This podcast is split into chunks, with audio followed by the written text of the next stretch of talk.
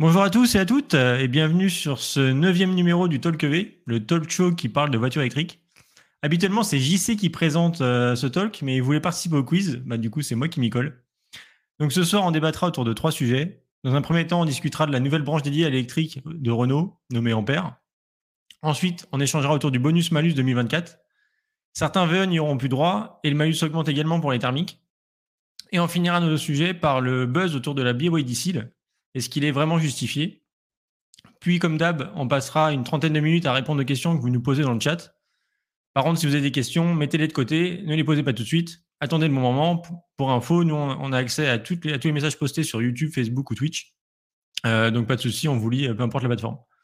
Et on terminera l'émission par le quiz désormais traditionnel des chroniqueurs, euh, d'ailleurs dont JC voulait participer, sur la voiture électrique, euh, qui verra nos chroniqueurs s'affronter. Donc, on parle des chroniqueurs, mais aujourd'hui, on a la Dream Team. Donc, le premier, sa plus grosse crainte, c'est d'avoir un, smartphone Android pour Noël. C'est Didier, Mac Forever. Et salut, mon petit Alex. Mais ça fait plaisir de te voir en présentateur aujourd'hui. Ah, c'est pas évident, c'est pas évident. Je, un peu la pression. Je, enfin, je félicite JC du coup en le faisant aujourd'hui, tu vois. Ça va, les gens sont gentils avec toi. Bah ouais, on, est bon enfant, on va dire. Bon, allez, on enchaîne. Euh, il essaie 10 voitures par semaine. Bah, du coup, c'est Max, Max BLD.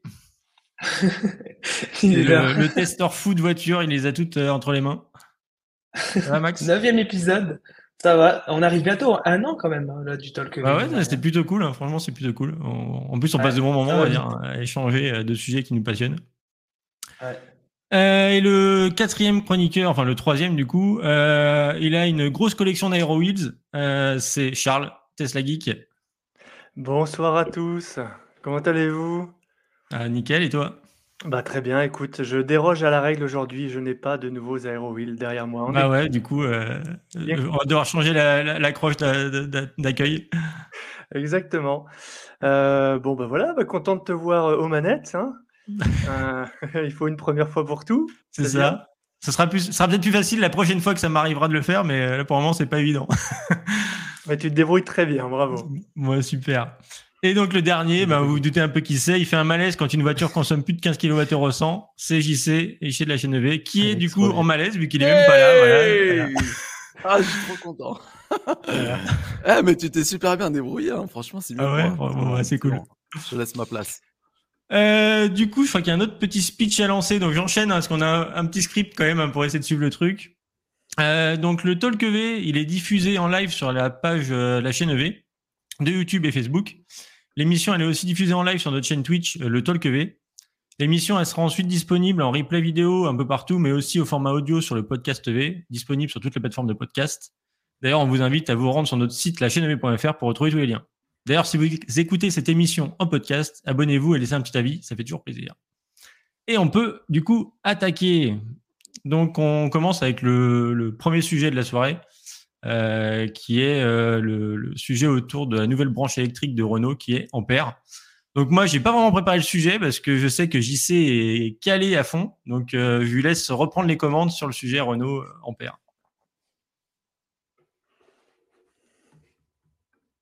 Sauf qu'on ne t'entend pas, JC.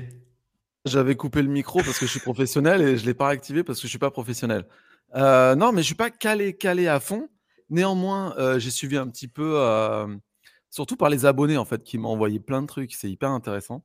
J'ai suivi un petit peu bah, le lancement officiel d'Ampère et, et aussi j'ai quelques infos sur le Scénic et je trouve quand même que ce que fait Renault là, ça va vraiment dans un très très bon sens au niveau de la voiture électrique. Euh, et, je suis très très content qu'on en parle parce que euh, Renault se lance enfin dans les petites voitures. Parce que voilà, la voiture électrique, c'est beaucoup décrié. Et je pense qu'aujourd'hui, s'il y a beaucoup de gens qui sont vraiment contre la voiture électrique, c'est aussi parce qu'ils peuvent pas se la payer tout simplement. Et qu'il euh, y a une espèce de, de, lutte de classe sur la voiture électrique. Quand la voiture électrique va commencer à devenir accessible et que tout le monde va pouvoir, enfin tout le monde, évidemment tout le monde non, mais euh, que beaucoup plus de gens vont pouvoir en acheter, que ça va déverser des véhicules électriques sur le marché de l'occasion, etc., etc. Je pense que ça va rendre le truc euh, beaucoup plus, euh, enfin que tout le monde va avoir un avis beaucoup plus éclairé là-dessus et qu'on va arrêter de faire cette guerre entre voiture thermique, voiture électrique. Bref, je ne sais pas si vous avez suivi un petit peu tout ça, tout ce qui se passe sur Renault là. Mais ça a mal démarré en paire quand même. Enfin. Toute la, toute la, branche taxi, toute on nous a présenté, je sais pas ah. si tu te rappelles, il y a un an, on nous a présenté aussi les duos, enfin tout, un tas de véhicules ultra légers qui sont jamais sortis. Là, ils, ont fait des annonces et tout, mais on n'a encore pas vu grand chose quand même. Alors là, tu parles de Mobilize, il y a le Mobilize. Ouais. C'était le remplaçant de la Twizy, celui-là, a priori, il arrive.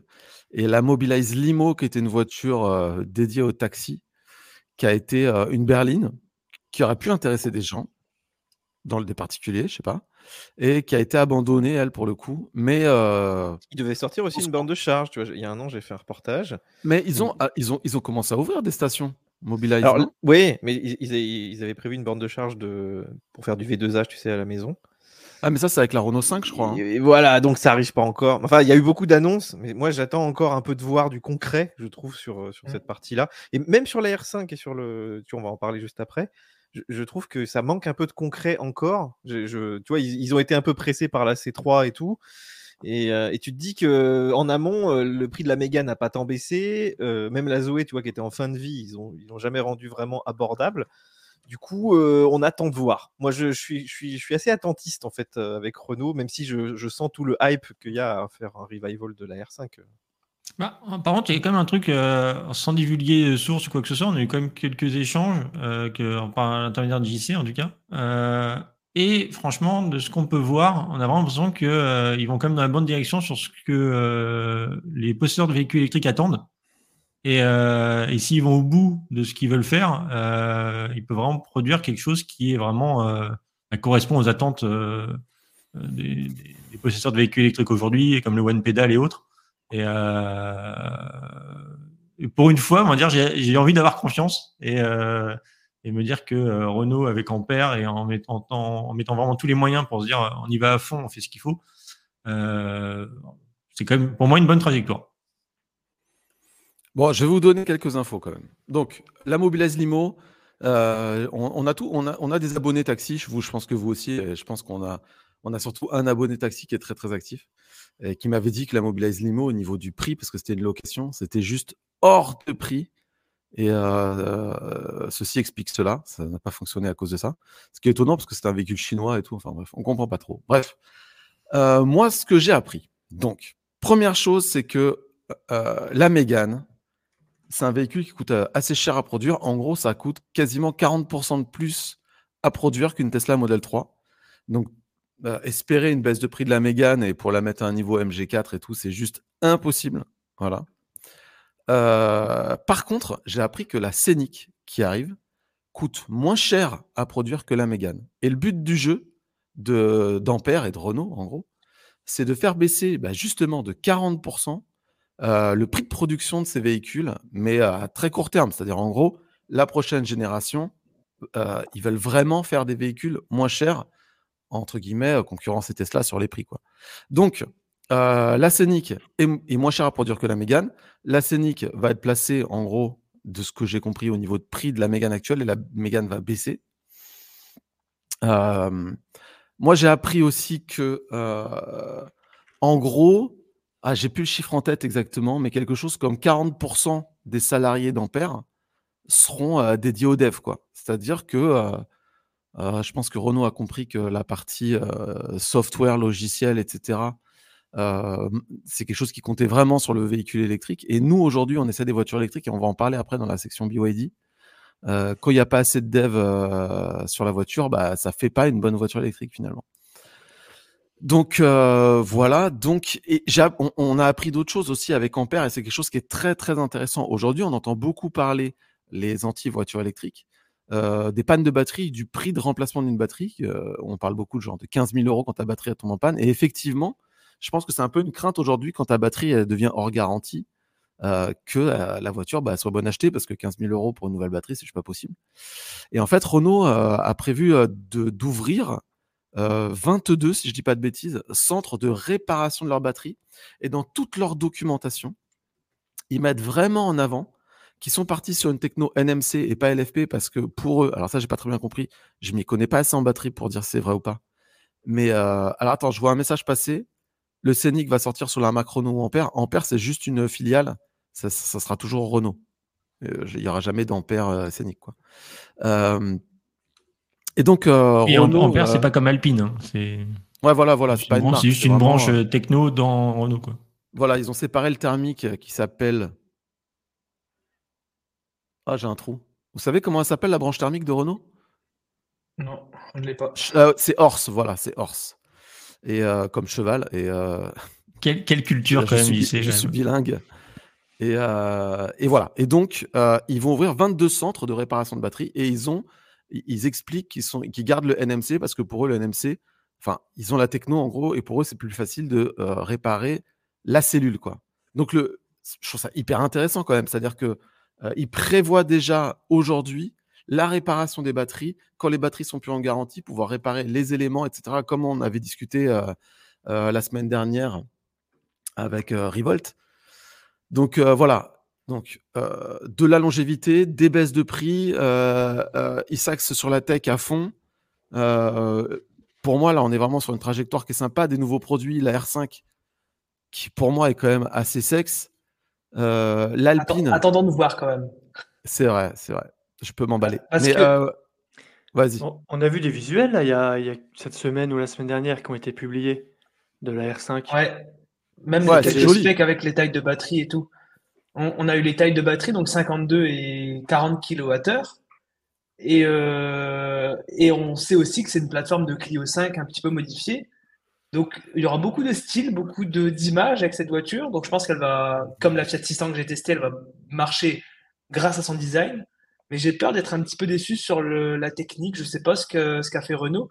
Et je pense que ça explique aussi le fait qu'on ait du NMC, parce qu'il doit avoir une contrainte d'espace je pense qu'ils ont mis les batteries un petit peu là où ils pouvaient. Donc, forcément, comme on sait que la densité énergétique est meilleure sur une NMC, je pense que c'est aussi là-dedans. Mais euh, je ne sais pas vous, mais euh, j'ai peur peut-être. Enfin, on en, on, on en attend beaucoup. Euh, Renault nous utilise avec des concepts depuis des, mois, des mois. Et j'attends vraiment de voir. Je sais pas. Je sais pas ce que vous en pensez. moi, je trouve que ce qu'on a vu au salon de l'auto à Paris, c'était quand même pas mal. Hein. la R5, laquelle le concept 4L, la R5 euh, Super Sport, là, j'étais, euh, je sais plus comment, Turbo 3, je sais plus comment ça s'appelait exactement. Avec des GoPro dans, les, dans les phares et les rétros. Avec des GoPro dans les, exactement. Non, mais c'était euh, vraiment sexy, je trouve. Ça donne envie. Le stand était magnifique. ils avaient vraiment mis les moyens. Et là, la, la, Twingo aussi qui nous, qui nous propose, je trouve qu'il y a des beaux produits. Et si ça peut attirer les gens, si on peut faire venir les gens à l'électrique par des produits beaux et qui seront exclusivement proposés en électrique, moi, je dis pourquoi pas?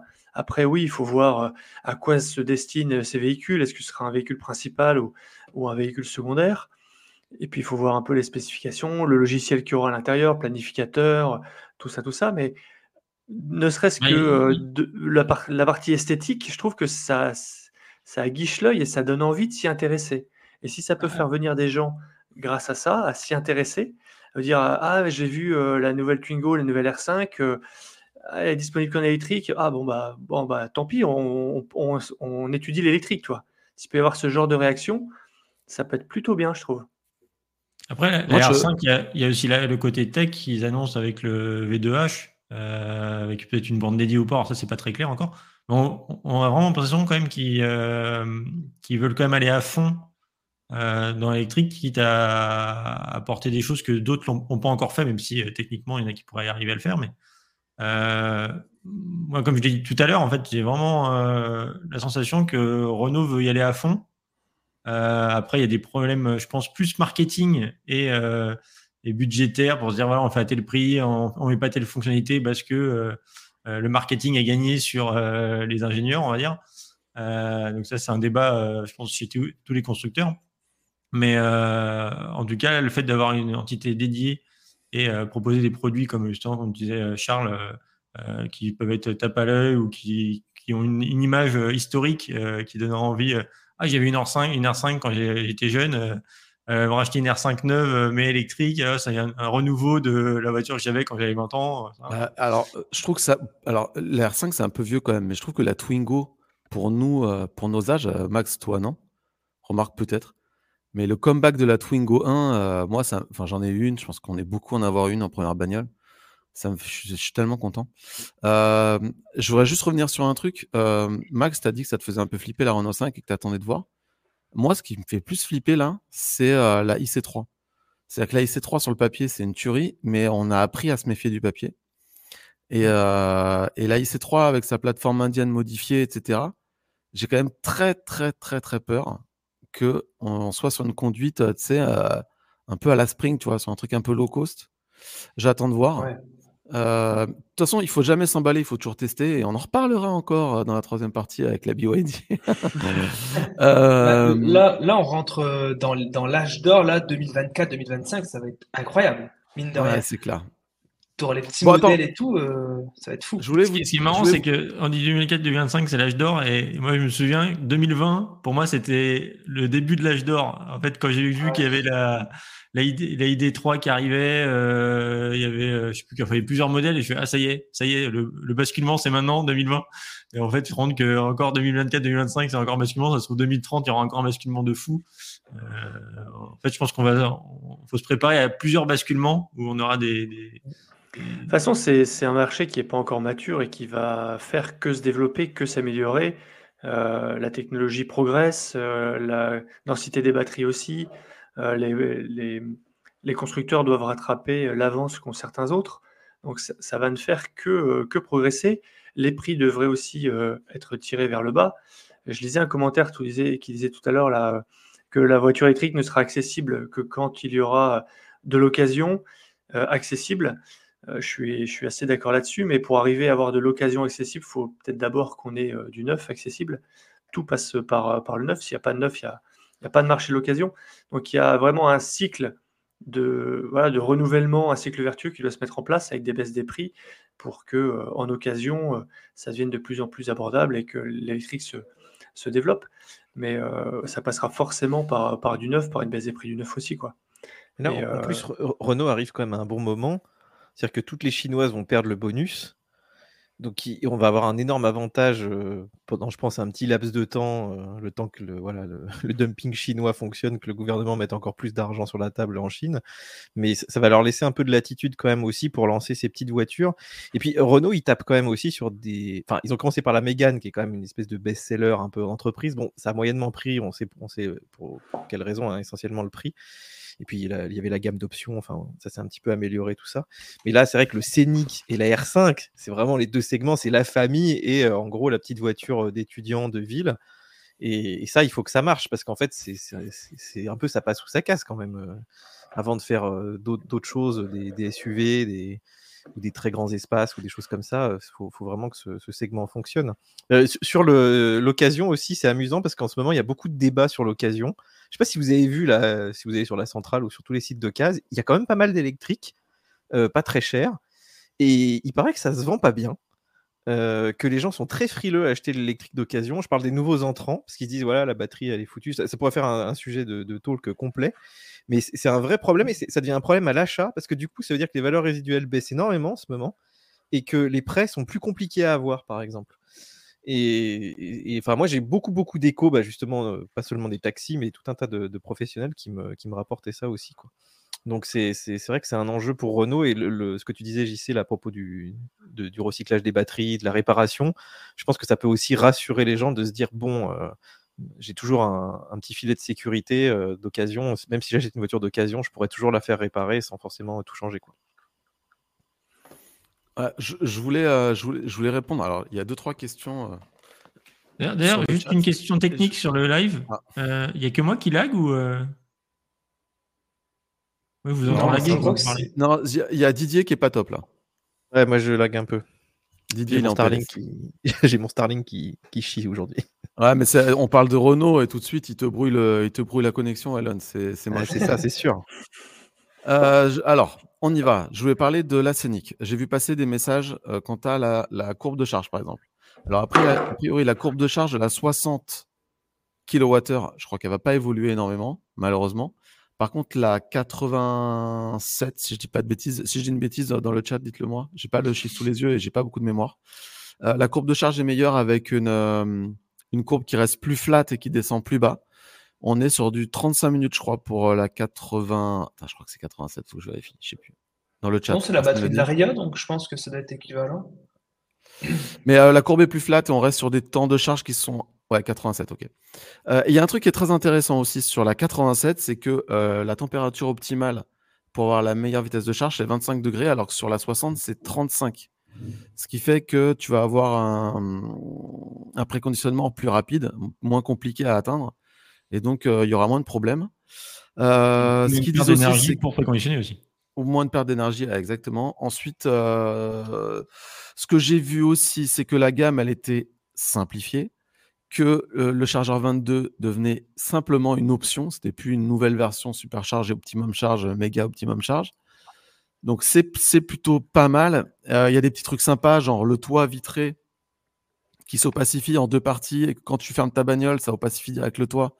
Ça, je trouve ça assez sympa, même si je me dis qu'un toit noir, même opaque, euh, il va chauffer quoi qu'il arrive. Donc euh, ça reste à voir. Par contre, il n'est pas occultant. Renault dit que ça, c'est pour préserver la hauteur, un peu comme Tesla en fait. C'est pour préserver, préserver la hauteur sous toi et que tu aies plus de place à l'intérieur. Ça, c'est plutôt cool. Euh, on a vu des petites choses intéressantes. On a vu que, par exemple, tu vas avoir un truc. Vous savez, maintenant, il y a une norme qui fait que la voiture dépasse la limite autorisée. La voiture euh, sonne. Donc, il y a euh, Hyundai qui fait que pour le désactiver, il faut cliquer quatre fois sur l'écran, aller dans un menu et machin. Même si on peut se mettre un petit raccourci, ça reste quand même un petit peu relou. Tu as BMW où tu appuies sur un bouton longtemps et ça désactive cette alerte. C'est un bouton sur le volant en plus. Ouais. Et eh ben Renault, ils vont faire un truc un peu plus poussé, j'ai l'impression, d'après ce que je comprends, c'est qu'en gros, tu vas pouvoir te définir un, espèce de profil avec ce que tu veux qui sonne, ce que tu veux qui sonne pas. Et je me dis qu'il pourrait y avoir aussi la régène, etc. Enfin, tu vas te créer un profil et quand tu rentres dans la bagnole, vu que la bagnole, quand tu démarres, elle est obligée d'avoir toutes ses aides, elle les aura. Et tu appuies sur un bouton et là, tu as tout ton profil, donc un bouton physique, tu as tout ton profil qui se met en place et tout ce qui est obligatoire saute et euh, tu as ta voiture comme tu veux. Si seulement ce profil pouvait être lié à la clé qui ouvre le véhicule, ça ce serait quand même une super Mais je pense que ça serait je pense que ça serait illégal, tu vois. Je pense que tu n'aurais pas le droit à ce que ta voiture démarre dans ces conditions. Faudrait qu'elle démarre... Il faut toujours qu'elle démarre avec toutes les aides à la conduite et tout. Et c'est toi qui. Il faut qu'il y ait un bouton. Euh, ok. C'est l'aspect action manuelle, quoi. Après, ça pourrait être un sujet, euh, ce sujet alerte de dépassement. Moi, je vous avoue que je finis par m'y habituer, même s'il fait beaucoup d'erreurs. Et je pense que ça, tous ces systèmes-là s'amélioreront avec le temps. Là, pour le moment, on cherche qu'une chose, c'est comment rapidement on peut le désactiver quand on monte dedans. Euh... Ah, mais ça, Alex, c'est parce que tu deviens sourd, en fait. Tu, tu vieillis. tu n'entends plus les bips. Non, mais en fait, je t'avoue, ça, me rend, aussi plus sage. Euh, c'est qu'il y a plein de fois, ça me rappelle à l'ordre euh, de quelques kilomètres heure et je fais, ah oui, effectivement, et hop, je ralentis. Euh, du coup, tu fais, voilà, c'est une autre façon de conduire, c'est sûr, quand tu roules cool. Si tu veux t'amuser, forcément, c'est pas le truc à faire. Mais, euh, mais je pense que tu vois, comme pour des aides à la conduite, ou parfois certains, même encore aujourd'hui, euh, disent Ah non, je veux pas entendre parler, moi, si ma voiture, c'est pas moi qui la conduit, c'est pas possible. Ah, voilà, c'est peut-être des choses qui, euh, aujourd'hui, pour certains et pour beaucoup même, sont insupportables. Et peut-être que d'ici quelques mois ou années, euh, on comprendra pas qu'une voiture sonne pas quand elle dépasse la vitesse. Tu vois. Donc euh, voilà, peut-être que c'est ou peut-être qu'on va revenir en arrière, les, les, les réglementations vont faire non mais c'est une aberration. J'en sais rien, mais en tout cas voilà, je dis qu'il y a soit la solution de désactiver, soit la solution c'est d'apprécier ou euh, d'accepter le système euh, et voir si on, peut y avec. Après, je voulais juste rajouter un petit truc de ce que j'ai pu avoir comme info sur la scénique, qui est quand même très intéressant. Donc, et c'est pour ça que je pense, euh, Max, que quand même Renault a compris des trucs. Enfin, tu vois, tout ça, c'est vraiment dans le positif et c'est vraiment cool. Par contre, euh, sur tous les documents que j'ai eus, tout ce que j'ai pu lire, tout ce que, ce que j'ai pu avoir comme info, on, on, parle pas de One Pedal. Ça, ça, je me pose une question. Normal, au, tout début, quand, il y a eu des articles de presse sur la Scénic, ça parlait de One Pedal, mais je n'arrive pas à avoir d'infos. Par contre, il y a un truc qui est sympa sur le assist euh, de la Scénic, c'est que tu vas pouvoir demander à, ta voiture en dessous de 50 km/h, je crois, qu'elle se déporte automatiquement à gauche ou à droite quand tu es sur l'autoroute pour laisser une place centrale pour les en France pour les motos et euh, en Allemagne pour les véhicules de secours. Donc euh, ça c'est quelque chose qui est très pratique parce qu'on l'a tous fait en Tesla quand tu es dans les embouteillages en autopilote, la voiture se met en plein milieu, il y a les motos qui arrivent, si tu veux te décaler, tu es obligé d'enlever l'autopilote, le truc trop relou. Euh, ça, ah la Mégane va gérer elle-même, tu vas pouvoir te déporter un petit peu sur la gauche et elle restera à gauche toujours en lane assise quoi. Alors il y a McLaren Project qui dit McLaren Project dit non, pas de one pedal. Sincèrement, je suis pas sûr. Hein. De ce que j'ai discuté avec les gens euh, chez Renault, euh, ils ont bien compris pour la problématique du one pedal et à voir. En tout cas, Bon, à voir. Effectivement, en tout cas, dans les docs, euh, ça parle pas de One Pedal. Ah, ce, serait, ce serait une grosse erreur euh, d'aujourd'hui sortir un nouveau véhicule en Europe qui n'a pas le One Pedal, euh, vu que c'est souvent une critique qu'on fait aux véhicules chinois. Et maintenant, la plupart des, usagers européens qui ont goûté au One Pedal le, veulent. En fait. Ah, après, ah bah tu as, le phénomène inverse, c'est-à-dire tu as ceux qui viennent du thermique qui n'ont jamais eu de One Pedal et finalement, oui, oui, ça n'arrive pas jusqu'à l'arrêt complet. Non, mais faut que ça soit juste réglable en fait. Hmm. Mais ce qui est, fou même, c'est quand même de savoir que tu as plein de constructeurs où tu as des voitures qui rampent alors qu'il n'y a aucune raison de ramper sur de l'électrique. Moi, je bah comprends pas ça. C'est un truc de fou, quoi. Parce que même les gens qui viennent du manuel, ils disent, mais c'est. Encore sur le thermique, tu peux comprendre, tu vois, tu as le moteur qui est en rotation, tout ça, mais ça, c'est totalement aberrant sur l'électrique, quoi. Je, pensais que, tu déconnectes et tu te reconnectes, euh, Didier. Elon n'est pas content. Ça fait des pauses parfois, mais laisse tomber. Non, mais là, il était bien chez moi. Enfin, ah j'ai pas eu de lag. Ah ouais, tu sais que la modèle 3, la Highland, là, ils ont désactivé le mode rampage. Hein. Oui, c'est ce que, c'est ce que je. Il n'y a plus de rampage sur la Highland, c'est incroyable. c'est serrage euh, uniquement, quoi. En même temps, j'aurais bien voulu savoir, euh, ça, c'est des stats que Tesla doit avoir. J'aurais tellement aimé savoir combien de personnes sur les Tesla euh, sont en rampage ou en serrage. Bah, surtout Pour ceux qui ne savent pas, serrage, serrage c'est one pedal. Hein. par défaut, par défaut les, paramétrés en mode serrage. Donc il faut vraiment le vouloir pour repasser en rampage, quoi. Ah ouais. Bon, en tout cas, moi je trouve que euh, Renault, de tout ce que je peux voir, c'est à la fois ça part dans le tech et en même temps ça part dans. Il y a, une grosse part de, d'éléments recyclables, de recyclage, de recycler, euh, de réparer les batteries, etc. Ça part dans les deux bonnes directions. Euh, parce que tu vois, Tesla, par exemple, on n'a pas l'impression qu'au niveau recyclage, au niveau réparation de batteries et tout, ce soit un truc qui les intéresse vraiment beaucoup avec les batteries structurelles, etc. Moi, ça me touche pour l'instant et j'espère vraiment que ça va marcher. Et puis en plus, il y a Alpine qui va sortir la 290, c'est-à-dire la Renault 5 en mode euh, un petit peu vénère. Euh, tout ça, je, trouve que tout, tout, ça est très excitant personnellement. Voilà. Et ça, ne vous embête pas que Renault fasse du, du neuf avec du vieux qu'on ressorte la Twingo, la R5, la 4L, au lieu de faire des modèles vraiment tout frais, tout neufs? Ça vous, vous en pensez quoi Ça rapidement, même si c'est. Euh, je sais pas, moi ça me. Bah, ça aime bien marcher. Hein. La recette sur la Mini, sur la Fiat 500, tu as quand même ces deux modèles euh, iconiques qui ont fait le succès de, de, leur marque en thermique il y a maintenant une petite vingtaine d'années. Une vingtaine d'années. Donc euh, je pense que ouais, c'est une recette qui marche en fait. Euh, de toute façon, euh, le, on le voit dans tous les arts, euh, le, reprendre, le s'inspirer du passé, ça, ça fonctionne en, musique, en, mode, ça, ça, a toujours fonctionné. Donc, moi, je suis plutôt, je trouve ça cool en fait. En fait, tu tombes sur quelque chose qui t'évoque quelque chose. Tu as un produit neuf, mais pour lequel tu as peut-être déjà un peu une histoire avec. Et moi, je trouve ça plutôt sympa. Après, il ne faut pas que ça t'impose des contraintes dans, ta, dans l'innovation mais j'ai l'impression qu'ils arrivent toujours à, se faire des trucs quand, même, quand même plutôt bien. Enfin, en tout cas, les, les deux exemples que j'ai cités, la, Mini et la Fiat 500, je pense que c'est quand même. On sera tous d'accord pour dire que c'est plutôt des bons produits, des réussites de ce point de vue-là. Quoi. Par contre, les R5, c'est quand même des voitures maintenant de personnes âgées, quand même. Hein disons-le. Ouais. je sais pas, quand vous étiez petit, ouais, moi quand j'étais tout petit, les R5, mais. Mon père, il en avait eu trois. Il avait une blanche, une jaune et une, une marron. Donc oui, ça, voilà. me, ça fait quelque chose, moi, les R5. Mais la, grosse... pour rassurer, quoi. Charles, la grosse différence entre, euh, je trouve, euh, les Fiat 500 Mini et même la New Beetle, la Cox, c'est que c'est trois voitures vraiment ultra iconiques, un peu comme l'ID Buzz, qui est le, le, combi, c'était ultra, ultra iconique. Et je pense pas que R5, R4 soient des véhicules très iconiques. Je pense que la Twingo l'est un peu plus, même si elle est plus récente. Je pense que la Twingo, ça a été vraiment un véhicule euh, incroyable pour une génération tous ceux qui en ont une, euh, je pense qu'ils la regretteront, ils la regretteront quoi, parce que c'était vraiment un, véhicule de ouf. Mais euh, c'est vrai que la Renault 5, ça fait pas rêver les gens quoi. Enfin, mm. donc on va voir. Après, la, voir ce que ça donne. La R5 Turbo ou autre, si, mais euh, oui, voilà.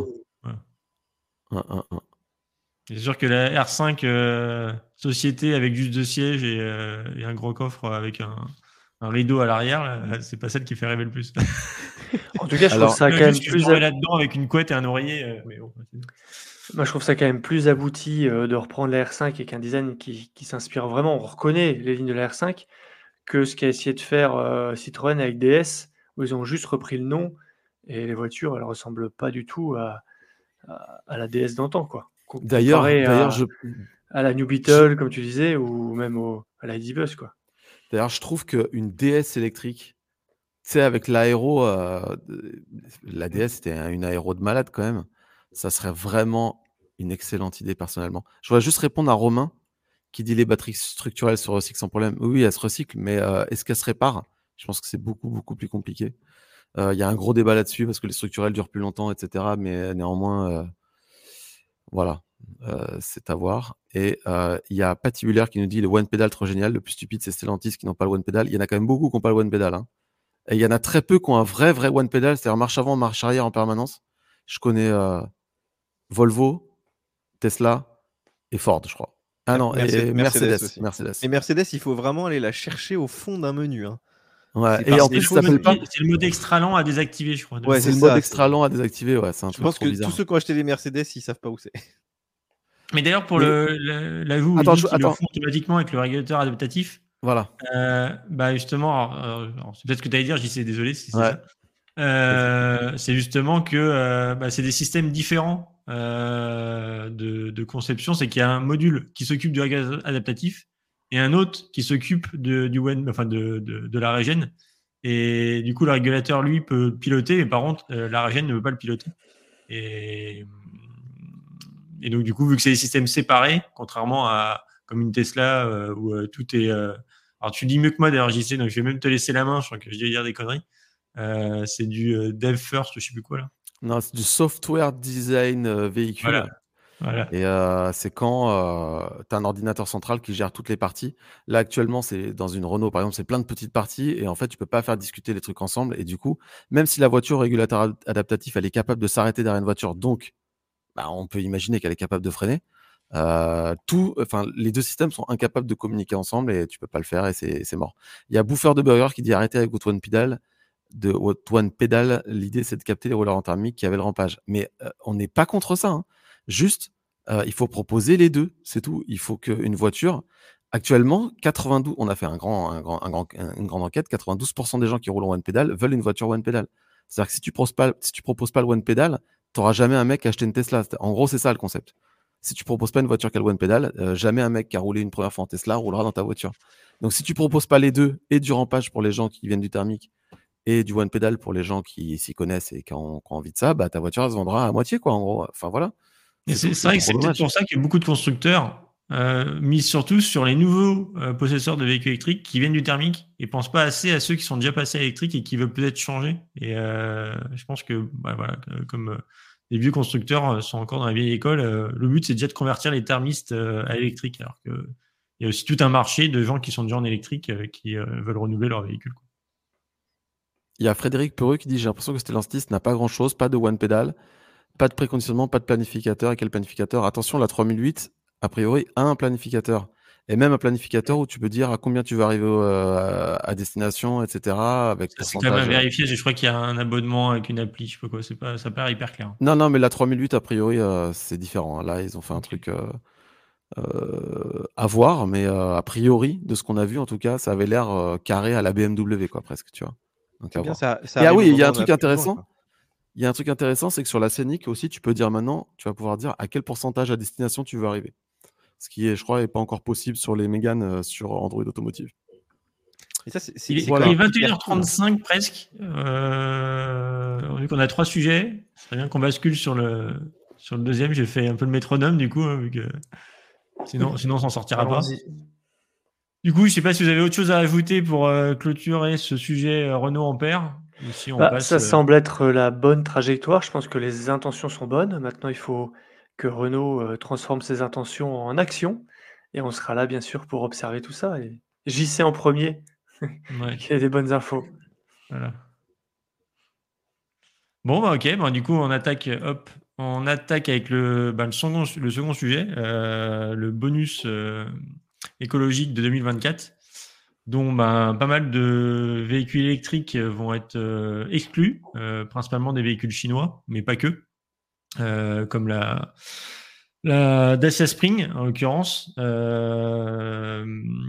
Et euh, bah, des modèles coréens, des modèles 3 euh, bah, qui sont pas fabriqués en Europe. Euh, c'est que les modèles Y berlinois qui, auront encore le bonus.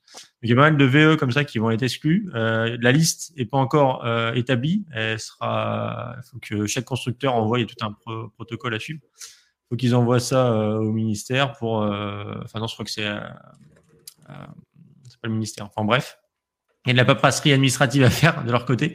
Et c'est à partir du 15 décembre qu'on aura euh, une liste euh, assez exhaustive des véhicules qui ont droit au bonus euh, et ceux qui ne l'auront plus. Et également, euh, et ça on en je pense pendant l'échange entre nous, il y a également le malus qui augmente beaucoup, on va dire aussi pour les thermiques, vu qu'il était plafonné avant à 50 000 euros, là maintenant il est plafonné à 60 000 euros. Et avant, il était limité à maximum 50% du prix de la voiture. Et maintenant, bah, il est plus limité au maximum de la voiture, 50% de la voiture. Donc il y a pas mal de voitures qui se retrouvent avec 60 000 euros de malus. Euh, J'aurai quelques exemples à vous montrer tout à l'heure. Euh, je ne sais pas si on va vous expliquer tout le calcul du score environnemental qui permet de, de qualifier si la voiture a le droit ou non au bonus. Euh, Ça, je peux vous en faire un petit résumé. Bah voilà, bah, Charles a préparé un truc là-dessus, je le laisse. J'ai fait un truc, mais j'ai sortez le de vous embrouiller. euh, donc voilà, bah, je laisse la main à Charles, c'est parfait. S'il a un truc préparé pour nous expliquer ça, c'est à lui. Alors, le, ouais, le bonus 2024, comment ça marche? Bon, Déjà, on reprend euh, la recette du, du 2023, c'est-à-dire qu'on a toujours une éligibilité du véhicule en fonction de son poids. Il faut qu'il fasse moins de 2,4 tonnes. Ça, c'est plutôt, plutôt bien, même si on aurait peut-être pu espérer une baisse progressive de ce, niveau-là. Il faut toujours que le prix du véhicule soit inférieur à 47 000 euros. La petite nouveauté qui a été confirmée il y a quelques semaines, c'est que c'est 47 000 euros hors option. Raison pour laquelle maintenant, par exemple, le, modèle Y avec euh, peinture euh, à 3 000 euros, plus euh, intérieur blanc à 1 000 euros, plus les jantes et tout ça, reste, le modèle Y propulsion bien sûr, hein, reste éligible au bonus. Donc ça, c'est euh, une nouveauté euh, qui a été confirmée et qui est un peu, euh, voilà, qui continue sur 2024. Et la grosse nouveauté de 2024, alors on parle de 2024, mais en fait c'est là à partir du, 15 décembre, c'est l'éco-score. Alors l'éco-score, il est calculé comment? Il est calculé à partir de l'empreinte carbone du véhicule. L'empreinte carbone, elle se décompose en plusieurs postes qui sont étudiés. Il y a l'empreinte carbone de l'acier qui a servi à faire le véhicule, l'empreinte carbone de l'aluminium qui a servi à faire le véhicule, l'empreinte carbone des autres matériaux, le verre, le plastique, euh, le cuivre, etc., qui ont, servi à faire le véhicule, la batterie, donc l'empreinte carbone de la batterie en fonction de euh, son lieu de fabrication et de sa capacité. Et après, il y a l'empreinte carbone de l'assemblage, la transformation de ces matériaux pour réaliser le véhicule dans l'usine et l'empreinte carbone du transport. Donc en fonction du mode de transport, si c'est euh, du bateau, si c'est euh, par voie, euh, donc bateau en mer ou bateau sur des fleuves, si c'est par avion, imaginons, si c'est par camion ou par train, on a des empreintes carbone différentes et donc on prend la distance qu'on multiplie par, par cette empreinte carbone-là, on obtient l'empreinte carbone du transport. Pour l'acier, c'est en fonction du poids d'acier dans le véhicule. Pour l'aluminium, le poids d'aluminium dans le véhicule. La batterie, je l'ai dit, c'est la capacité. Et euh, l'assemblage, euh, pour l'assemblage, je ne l'ai plus en tête, mais voilà, c'est calculé en fonction de, du, à chaque fois c'est en fonction du pays, euh, de là où ça vient, donc l'acier d'où il vient, l'alu d'où il vient, etc., etc.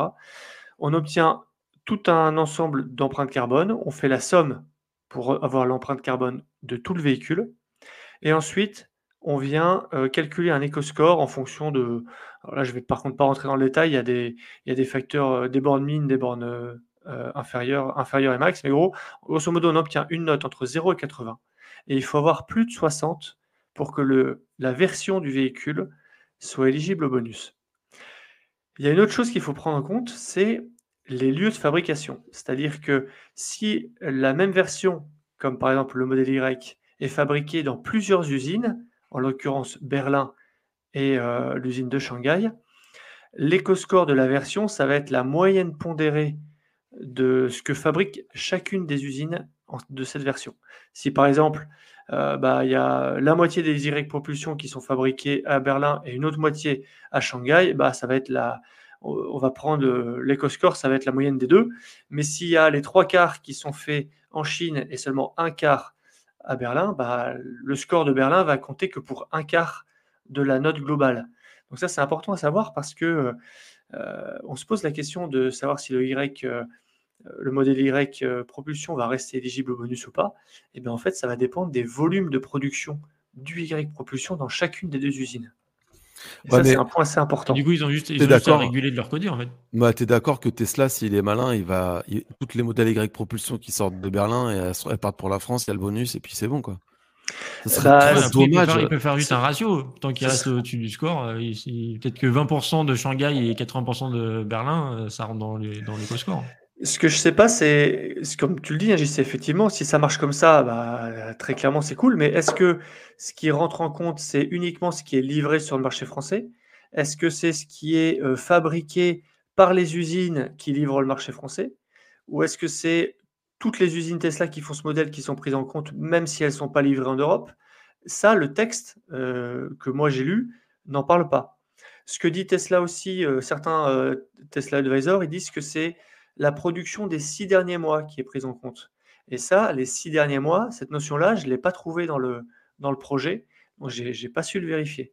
Donc on sait, il y a encore pour moi une zone de flou sur, sur ce qui rentre en compte ou pas. Euh, les constructeurs ont la possibilité de demander une dérogation. Par exemple, euh, euh, sur la, si ton usine elle est massivement alimentée par des panneaux solaires ou l'énergie verte, on va dire, ou renouvelable, et que tu sais le démontrer, tu peux demander à ce que dans ton calcul d'empreinte carbone de ton usine, tu ne sois pas soumis au barème qui a été publié pour le pays dans lequel ton usine est implantée, mais un barème personnalisé basé sur bah, l'origine de ton électricité. Tu vois.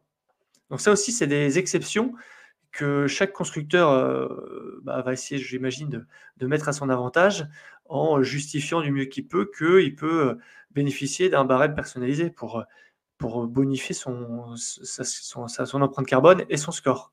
Et ça, on n'a pas les, on n'a pas, nous, à notre niveau, on n'a pas les datas, quoi. Donc, euh, donc il y a ça, quoi. Bah, merci, hyper, euh, Charles, hyper intéressant. Question détaillée en tout cas du, du, niveau bonus. J'aurais juste, Bien complexe, hein, passé, j'aurais juste passé un petit message. Il est où? Voilà, ça là. Bonus éco, moyen de donner une aide aux voitures françaises afin de ne pas baisser les prix. Point. Moi, je suis désolé, mais le but du jeu, c'est quand même faire baisser l'empreinte carbone euh, de, de toutes nos vies. Je, je, trouve ça quand même normal de ne pas filer 5000 balles pour l'achat d'une voiture qui vient de l'autre bout de la planète. Enfin, il y a un truc euh, complètement illogique. Alors peut-être que ça, ça va aussi avec du protectionnisme, etc. Mais euh, enfin, soyons. le but du jeu, c'est d'avoir les voitures qui ont une empreinte carbone le plus bas possible. Donc autant les produire localement. Après, ici, on avait échangé sur ce sujet-là. je crois qu'on avait parlé des voitures chinoises dans un talk. Et justement, je disais, on avait dit que, ou je le disais, mais je ne sais plus, bref, euh, que il faut quand même prendre en compte le transport pour amener la voiture, l'impact que ça a de la voiture pour l'importer ici. Et, euh, et, en fait, on faisait le rapprochement que si la voiture, une fois qu'elle est chez nous, elle consomme très peu par rapport à des modèles euh, européens, bah, au final, euh, que l'empreinte carbone qu'elle a eue à sa conception, livraison, etc., pouvait être, pouvait être euh, compensée par sa, son efficience une fois sur notre territoire. Euh, et surtout que c'était de l'importation quand même de matière qui allait hein. rester là, recycler, la batterie, etc. Mais ce sera toujours mieux qu'un véhicule thermique en termes d'empreinte carbone hein, sur le cycle complet. Si le bonus permet à des gens de, basculer à l'électrique au lieu de racheter un, véhicule thermique, euh, pour moi, il y a déjà ce, truc-là qui est, qui est bon pour, pour tout le monde en fait. Après, moi, il y a... ouais, excuse-moi, vas-y mais si, euh, si, effectivement, tu... parce que là, quand même, je vais vous donner un chiffre 40% des voitures électriques immatriculées récemment en France sont fabriquées en Chine. C'est-à-dire que si tu enlèves le bonus de toutes ces voitures, les gens qui n'avaient pas forcément les moyens de se payer une électrique euh, européenne et ils voulaient se payer une électrique chinoise comme une MG, finalement, ils vont se dire bah, pour le prix, je vais me prendre une thermique de case. Bah, le, le, volet écologique, il est perdu, en fait. Et ça, c'est un peu dommage. En fait, la question, c'est est-ce que c'est pas un peu prématuré de faire ça, de faire du protectionnisme maintenant, alors qu'on n'a peut-être pas justement les C3, les R5, mmh. enfin toutes les voitures pas chères? Et pour moi, ça me paraît quand même super tôt de faire ça. Après, bon, il y a tout le débat, là, je vois dans les commentaires, c'est on est les seuls à faire ça, c'est pas européen. Bah, c'est clair aussi, quoi. Enfin, c'est ridicule. Et d'ailleurs, on le voit aujourd'hui, on, a du dumping des, pays, euh, des voisins qui, euh, qui, achètent des voitures d'occasion chez nous pour toucher le bonus, entre guillemets, euh, de façon indirecte. Parce qu'en plus, on l'a pas dit aussi, mais le bonus marche sur l'occasion. Donc ça va quand même doper un petit peu les électriques actuels qui ont été potentiellement fabriqués en Chine aussi. Donc, sur le sur l'occasion, c'est que 1000 euros et c'est il faut que la voiture ait deux ans d'âge. Oui, oui. Ah, ça va je pense... une somme non plus quoi. Mais par contre, les Coscor, ça ne paye pas sur l'occasion. Hein. Je, pense quand même que le but du jeu de la France, c'est d'arriver à pousser ce projet au niveau européen quand même. Et je pense que ça, ça, j'y crois pas une seconde qu'ils arriveront à faire ça. Bah, on verra. Hein. mais euh, en tout cas, moi, c'est ce que c'est ce que j'ai entendu. C'est que le but du jeu, c'était que toute l'Europe se mette à ce à ce niveau-là, à voir. Hein. Non, mais je comprends ce que tu dis, euh, Didier. C'est vrai que c'est. Ah, moi, j'ai des gens autour de moi qui ont acheté les MG4, mais ils auraient franchement pas acheté d'électrique s'il n'y avait pas la MG4. Aujourd'hui, parce qu'il y a, rien à face tu dis qu'il y a 40% des véhicules qui sont vendus actuellement euh, qui sont chinoises, mais bon, si tu enlèves les Tesla, j'aimerais bien voir la part parce que quand même, ta Tesla et MG4, quoi, mais euh, c'est vraiment. Ouais, la Spring quand aussi. Tu vois quand tu vois les, les Volvo Polestar, t'en as quand même pas mal, hein? Ouais, mais ça se vend pas, ça. Enfin, la Spring, oui, c'est vrai, il y a la Spring aussi. Mais quand tu vois que la Tesla Model 3 en novembre, elle est arrivée deuxième des ventes en France, toutes catégories confondues.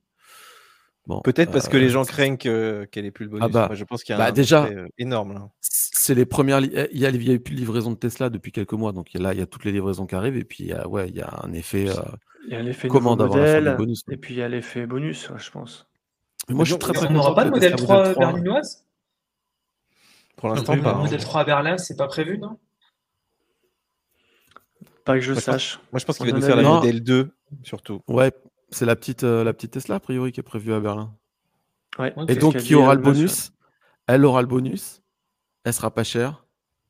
Euh, elle va faire très mal. S'il y a encore du bonus euh, quand elle sort, hein, parce que on connaît Elon Musk hein, sur le timing. Oui, c'est vrai qu'en 2035, peut-être que ça sera abandonné. Hein.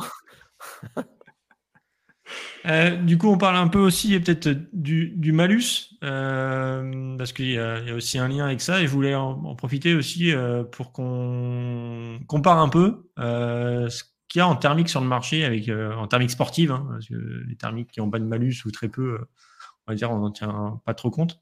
mais pour ceux qui veulent acquérir une voiture sportive, bah, ça va faire très mal en 2024. Du coup, je vous, propose de partager un petit tableau et euh, on essaie de discuter dessus.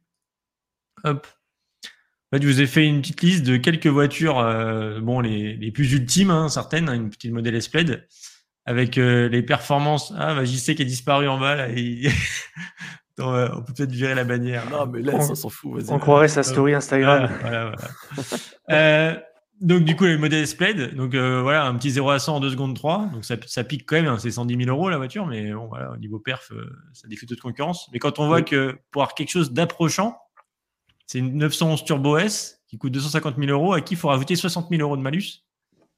Après, si on descend un peu dans des voitures un peu plus euh, traditionnelles, on va dire. 2 secondes 1, hein, la modèle Splade. Hein? Je, je, me permets de corriger 2 secondes 1. ah, c'est 2 secondes 1 ah, ouais, les données que j'ai trouvées, c'était 2 secondes 3. Euh, tu vois, c'est encore plus un gap. Euh, euh, et du coup, si on prend voilà, une, une, une BMW M2, alors c'est une super voiture, hein, une M2, mais ça fait le 0 à 104 secondes 3, ça coûte déjà 80 000 euros. Et là, maintenant, il faut rajouter 60 000 euros de malus, ce qui fait 140 000 euros pour une M2. Là où on peut avoir du coup euh, bah, facilement une e-tron GT euh, qui fait mieux pour 40 euh, 000 euros de moins. Mais ça, c'est des voitures qu'il ne faut plus acheter neuves en fait. Faut elles vont s'acheter d'occasion là, en Allemagne ou des choses comme ça, non? Là, il faut en acheter une maintenant. Si tu en achètes une maintenant, elle va valoir une fortune après. quoi. Tu as, les dernières. Bah, c'est vrai que maintenant, maintenant tu n'as que 50% du prix qui peut être malusé et c'est plafonné à 50 000. mais, mais bon, tu as quand même un malus encore aujourd'hui. Hein, Attends, mais juste là, je suis en hallucination parce que tu as l'e-tron GT, la M2 et la 110 qui accélèrent quasiment pareil, 4 secondes 2, 4 secondes 3, 4 secondes 5. Et la 110, ça fait 250 chevaux. Elle est deux fois moins puissante que l'e-tron GT. Elle est beaucoup plus légère. Mais c'est ça qui est bon. Bah oui. C'est ça qui est bon. Et d'ailleurs, d'ailleurs, tu vois que son, son, malus, il est très faible. Parce que du coup, un pack CO2, c'est un petit moteur. Euh, ouais, c'est un moteur litre 6, si j'ai pas de conneries, non? Moteur de la Bégane, ouais. Et c'est là où tu vois, pareil, une Golf GTI, euh, ça, voilà, ça reste encore acceptable au niveau malus, tu vois. Mais, euh. Alex, il a réussi à nous caser une Ioniq 5N. Bah, j'étais obligé, j'étais obligé. la passion. De ils vont les acheter, ils vont les acheter dans hors de la France, c'est logique en fait. Enfin, ça n'a plus aucun sens. Ça va toujours se vendre, mais pas en France, je pense. C'est une bonne remarque. Ouais. J'avais pas pensé à ça, Max. Mais je pense pas que tu puisses. Euh, je pense, non, mais si tu l'importes, t'as le malus. Hein. T'inquiète. Ouais, t'as le malus. Hein. Ouais, bah non, sur le calmant d'avis. Bah non, si elle est considérée occasion. Si elle est considérée occasion, il y a, pas. Euh, non, même occasion. Euh, pour avoir importé une voiture d'Allemagne, quand tu l'importes, tu es censé payer les taxes qu'il aurait dû y avoir pour la voiture. Sauf si tu habites en Allemagne Là, tu peux arriver à une franchise douanière, mais il faut habiter un an en Allemagne. Si vous voulez des infos, je vais Alors, si elle a plus de 6 mois et 6000 km, elle est, considérée comme occasion, plus de 6 mois et 6000. Donc là, euh, quand elle est en occasion, c'est l'occasion, c'est pas du c'est pas du faux neuf. Oui, mais il faut que tu fasses l'import hein, quand même. Hein. Ok. Et l'import, il te Je voudrais juste euh, dire un petit message. Okay. Ce facile sinon. Juste un petit message pour les gens qui nous écoutent au podcast. Là, il y avait un tableau avec plein de chiffres et tout, et vous le voyez pas. C'est dommage. Oui, je pense à la même chose. euh, en gros, je donne juste la liste des voitures rapidement. On avait mis une modèle S-Plaid, une 911 Turbo S, une Taycan Turbo S, une Nitron GTRS, une modèle 3 Perf, une X5N. Alors là, c'est dans l'ordre de 0 à 100. Hein. Une Audi RS3, euh, on arrive à 3 secondes 8, une Nitron GT à 4 secondes 2, une BMW M2, une, Alpine à 110, une Civic Type et une Volkswagen Golf GTI. Donc on va de 2 secondes 3 à 6 secondes 2. Et les prix, euh, en, thermique, on est en gros de 54 000 à 310 000 euros avec les malus, alors qu'en électrique, on est de 59 euh, 000 euros à 200 euh, 000 euros pour une Porsche Taycan Turbo S. Et là, on voit bien que le modèle le plus intéressant, c'est la modèle 3 Perf à 59 000. Ah ouais, ça défie toute concurrence. Là, au niveau performance-prix, euh, c'est. Bon, ok. Voilà. Il va falloir attendre qu'elle sorte, la nouvelle 3 Perf, alors. Ou alors la prendre d'occasion. Alors attendez, j'ai une petite, euh, j'ai quelques petits messages. Il y a Nicolas qui demande question sur le bonus. Est-ce que c'est tout ou rien? Est-ce que le montant du bonus dépend de l'éco-score? Alors non, c'est soit tu as le bonus, soit tu pas le bonus. Il y a pas, c'est pas, c'est pas euh, gradué. Hein. Il y a juste le poids des voitures. Là, c'est gradué, mais ça, c'est que pour le malus. Euh, les, électriques en sont exemptés. Donc. C'est vrai qu'ils auraient pu le graduer. Tu te dis si tu es à la limite, c'est un peu dégueulasse que tu l'aies pas. Enfin. Ah bah, je crois que tu l'as pas. Ah, ça sera ça sera clair quand même à l'achat pour les, les, gens quand même parce que ils n'auront pas besoin de faire de calcul et tout, on est d'accord ah non, non. En fait, c'est ça au 15 décembre. D'ici le 15 décembre, les constructeurs, alors ceux qui l'ont pas fait, ils seront peut-être à la bourre, mais en tout cas, normalement, tous ceux qui ont monté les dossiers, euh, au 15 décembre, euh, tu auras marqué euh, la Mégane, elle a le bonus ou elle a pas le bonus. Et du coup, ben, en concession, tu sauras si ta voiture est éligible ou non au bonus. Et du coup, MG, ah, c'est d'ailleurs déjà qui sont pas éligibles. Et donc, c'est vrai qu'ils font des pubs en disant que dépêchez-vous, le 15 décembre, vous aurez plus de bonus. Quoi. Allez, petite question de Damien. Euh, bon, on enlève euh, les chinoises du bonus, mais quels véhicules seront toujours éligibles au bonus? Alors, on a dit, on a dit la Y? Normalement, on y va. La Y, peut-être, peut-être pas, on ne sait pas. Ah oui, enfin, une forte chance quand même. Mégane, ah, Stellantis. Euh, ah, eh, bah, Charles, il n'est pas chaud, hein, il n'est pas sûr. Hein. Bah, ouais, on disait tout à l'heure, c'est comme elle est produite dans plusieurs usines, il faut voir ce qu'ils prennent comme, comme chiffre de production, tout ça quoi ce serait quand même débile que, en produisant des voitures euh, en Allemagne avec euh, un bon éco-score, ils puissent pas les commercialiser en France euh, parce qu'ils ont une usine qui en produit aussi en Chine et, quitte à ce qu'ils les livrent plus en Europe. Tu vois. Enfin, au plus en, France. Ouais. Bah, attends, ensuite, on a quoi du on mal a... à croire que ça puisse passer comme ça, une telle aberration. Ça incite... Pour moi, ça inciterait pas les constructeurs à monter des usines en Europe. Tu vois, euh, du coup, le but, c'est quand même ça. C'est que bah, plutôt que vous ayez une usine en Chine, montez, euh, faites travailler des, des, des travailleurs euh, européens, montez une usine chez nous avec des réglementations européennes au niveau de l'énergie et autres, et vous pourrez de nouveau vendre des voitures chez nous. je pense que c'est un peu ça le message aussi quand même. Donc, si on dit ouais, vous avez une usine, mais vous en avez une autre là-bas, donc du coup, bah, non, vous pouvez pas vendre des voitures, fermez vos usines en Chine, ça devient compliqué quand même. On, essaie de faire un petit tour. Donc, bah, il y, a toutes les françaises. Euh, la 3 minutes, je connais pas les prix, mais je crois que c'est assez élevé. Mais je pense qu'il y aura bien un modèle. De toute façon, tant qu'elle est en 47 000, en théorie, c'est. Euh, Mégane, Scénic. Toutes les Stellantis. Hein. Toutes les Stellantis. Toutes les Stellantis. Ouais. Euh, alors, il y a un véhicule... parce qu'elle, pour le coup, elle n'est pas fabriquée. Ouais, il y a un véhicule qu'on s'est dit euh, l'autre jour avec Alex qui serait, qui serait éligible. C'est le Hyundai Kona, qui est fabriqué en République tchèque, si je ne dis pas de bêtises. Donc le Hyundai Kona, possiblement, euh, il a le bonus. Donc ça, c'est plutôt intéressant parce que euh, le Hyundai Kona, vite fait, c'est une super voiture.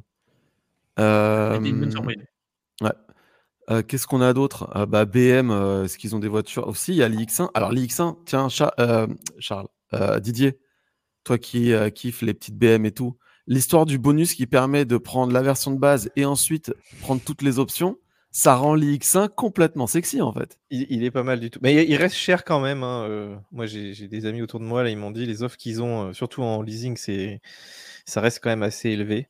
Ce qui est étonnant parce qu'elle a une bonne valeur euh, résiduelle. Mais par contre, tiens, tu vois, c'est une bonne question sur le bonus. C'est-à-dire que le, on a BM Mercedes, Volvo et tout qui, vont faire des voitures chinoises, genre la Mini, genre le X30 et ben c'est drôle parce qu'en fait c'est les voitures, toutes ces petites voitures abordables où ils sont dit tiens on va les faire en Chine et tout, profiter des plateformes, et elles, vont plus rentrer dedans.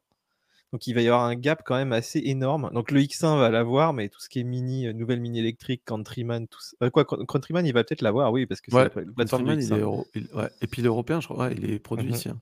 Mais le X30, mmh. tu vois, le succès chez nous, il va être, il va être bien, bien abîmé avec le, bonus. D'ailleurs, le, X30, on peut encore le commander. Hein. Enfin, moi, j'ai des gens qui ont commandé, qui ont, le bonus du coup actuelle, là, puisqu'elle va être livrée en début d'année. Donc ça marche. Tiens, il y a un Hashtag One, il est fait en Chine aussi ou pas? Ah, ouais, chinois, ouais. Hashtag One chinois, ouais.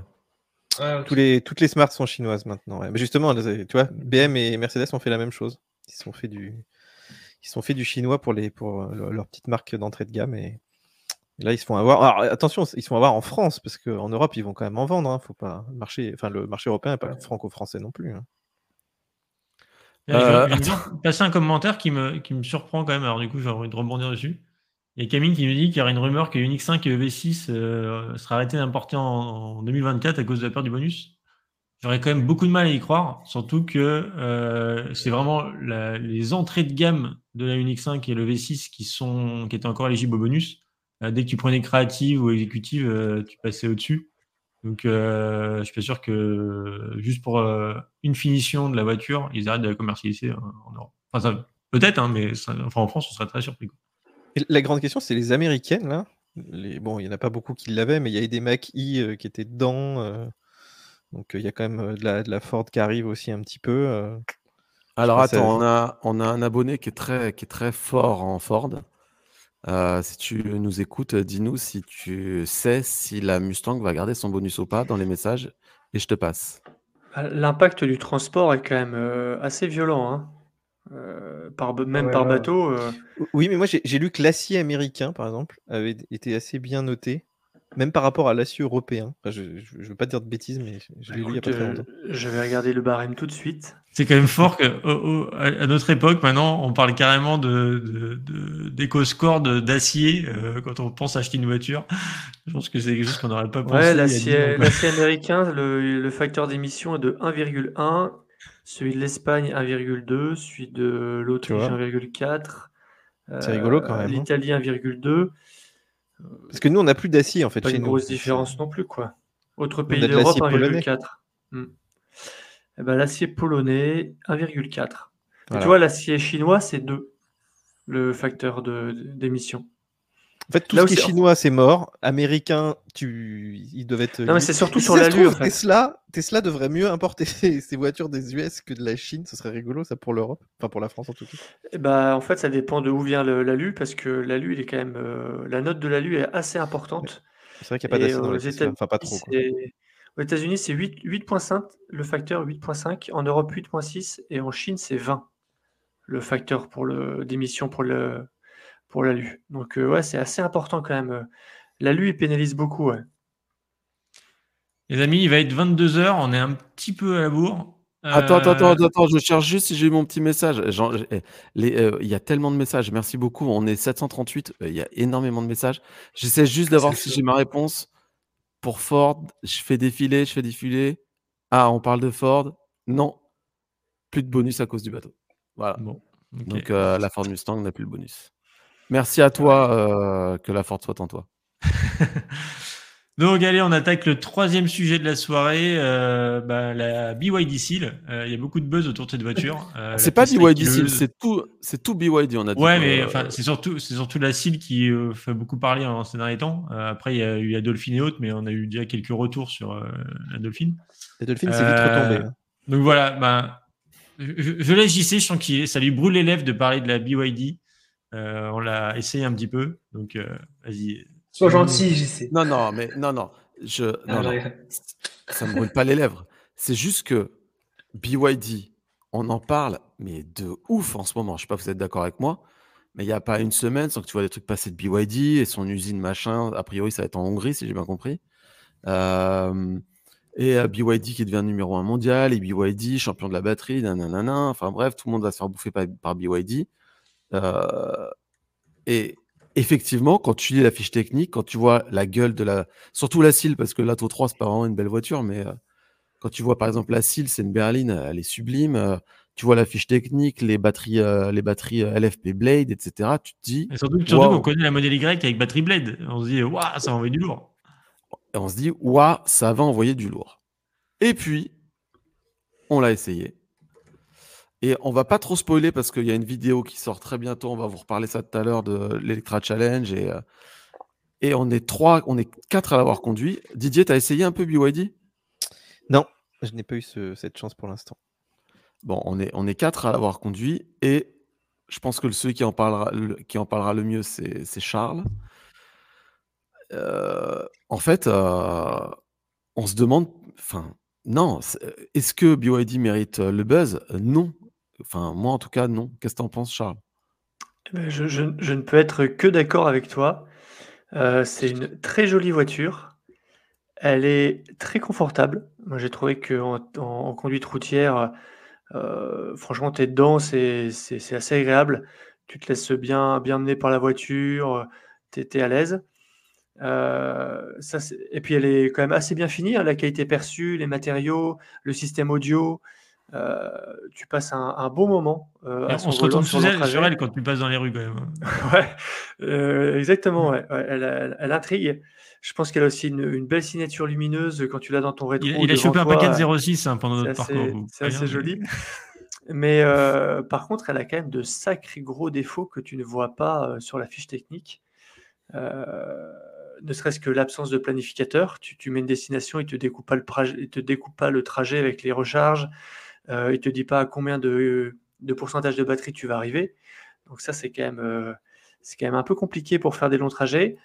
La partie euh, GPS, elle te parle avec les mots à l'envers. En français, les traductions, elles sont, elles sont vraiment nulles. c'est de je pense que c'est de l'Android ou basé sur l'Android. C'est, moi, je trouve que c'est pas hyper précis la carte. Dès que tu mets ton téléphone à charger, tu as le gros truc qui pop en te disant euh, recherche d'induction en cours et qui arrête pas de repopper régulièrement en plus.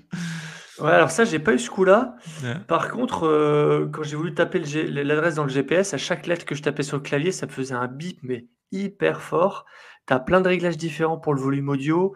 C'est, ouais, c'est toute la partie euh, multimédia, elle est vraiment compliquée quoi. Elle, c'est pas, c'est pas intuitif, c'est pas tout en un plug and play, c'est, c'est vraiment bizarre. Euh, j'ai eu un peu de mal avec ça.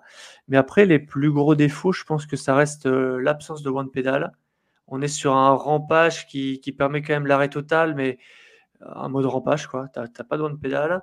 Et quand on y a goûté, bah, c'est juste. Euh, tu n'as plus envie d'une autre voiture. Que, en plus, elle, manquait de régène de mémoire aussi. Hein, La régène qui est vraiment très très faible, quasiment pas.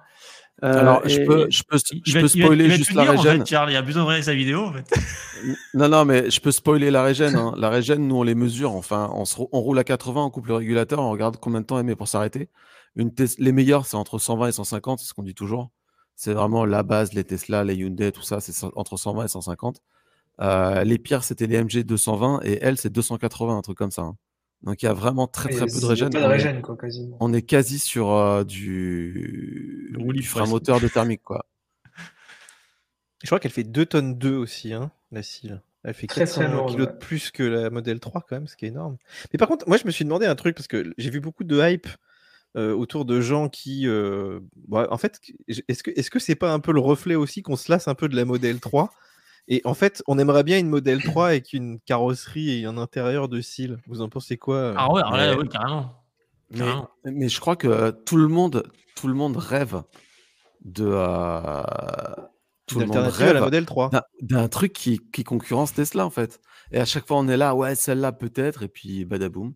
Mais on n'a pas parlé d'un truc encore, euh, Charles, si tu veux. Parce que nous, en gros, tout ça, il n'y a pas de one pedal. Bon, il y a des gens qui peuvent s'y faire. Il y a plein de voitures aujourd'hui qui n'ont pas de one pedal et qui se vendent. Mais à la BYD Seal. Tu veux qu'on parle de, la, recharge, la recharge rapide ou du, bah ou du régulateur de vitesse euh, que tu, qui, que tu ne peux pas utiliser ah à plus de 125 km/h alors, si, tu peux utiliser le régulateur de vitesse, mais quand tu montes à au-dessus de 125, tu n'as plus de line assist. Oui, ouais, tu n'as plus de line assist. Ça, c'est quand même. Ça, c'est dommage. c'est bien, bien quand tu roules en Belgique. Surtout qu'ils se déconnectent sans prévenir. C'est d'un coup, il s'est coupé. Euh, tu sais pas, d'un coup, ta voiture s'approche du mur, mais euh, ah mince, il s'était coupé en fait au-dessus de Non, mais moi, c'est exactement ça. Je l'active dans, sur, euh, en sortant de la rocade à Bordeaux à 110. Je l'active, tout va bien. Lane assist, il marche bien et tout. Et puis la vitesse augmente. Hop, je passe à 130. Et puis d'un seul coup, je me rapproche du rail. Je fais what? Et en fait, c'était coupé. Ça m'avait pas prévenu. Et genre, hyper dangereux, quoi. Et donc, oui, voilà. Dès que tu passes 125, tout, il n'y a plus. Donc, voilà. faut rouler à 120, quoi. Par contre, quand tu es en dessous de 125, c'est vrai que de pouvoir changer de voie euh, sans que l'autopilote se déconnecte et que quand tu as fini ton changement de voie, elle reprend euh, automatiquement le maintien dans la voie, c'est vrai que c'est Charles, Charles, qui découvre les autopilotes. tout ça, ouais. Mais c'est bien, en même temps, c'est un peu le but, tu vois. Mais c'est bien que tu découvres d'autres voitures que Tesla, quand même. Bah oui, évidemment, évidemment. Euh, euh, ouais, bref, on va pas spoiler, mais oui, euh, j'ai rien à dire de plus. Et donc, et donc, on a eu surtout, alors là, vous le verrez dans la vidéo, on a eu un énorme problème de charge. Et moi, je l'ai eu en ramenant la voiture à Paris. Charles l'a eu pendant le, le road trip. Et je sais qu'il y a, Soufiane d'Automobile Propre qui a essayé une, Atto 3 et qui a eu aussi des problèmes. vous verrez ça, mais c'est juste incroyable. Enfin, je. Et, quand, tu compiles le tout, que c'est mal traduit, qu'il n'y a, pas de régène, il n'y a pas de one pedal, il n'y a pas de planificateur, et, on peut pas mettre le, lane assist, et puis il y a un problème de charge.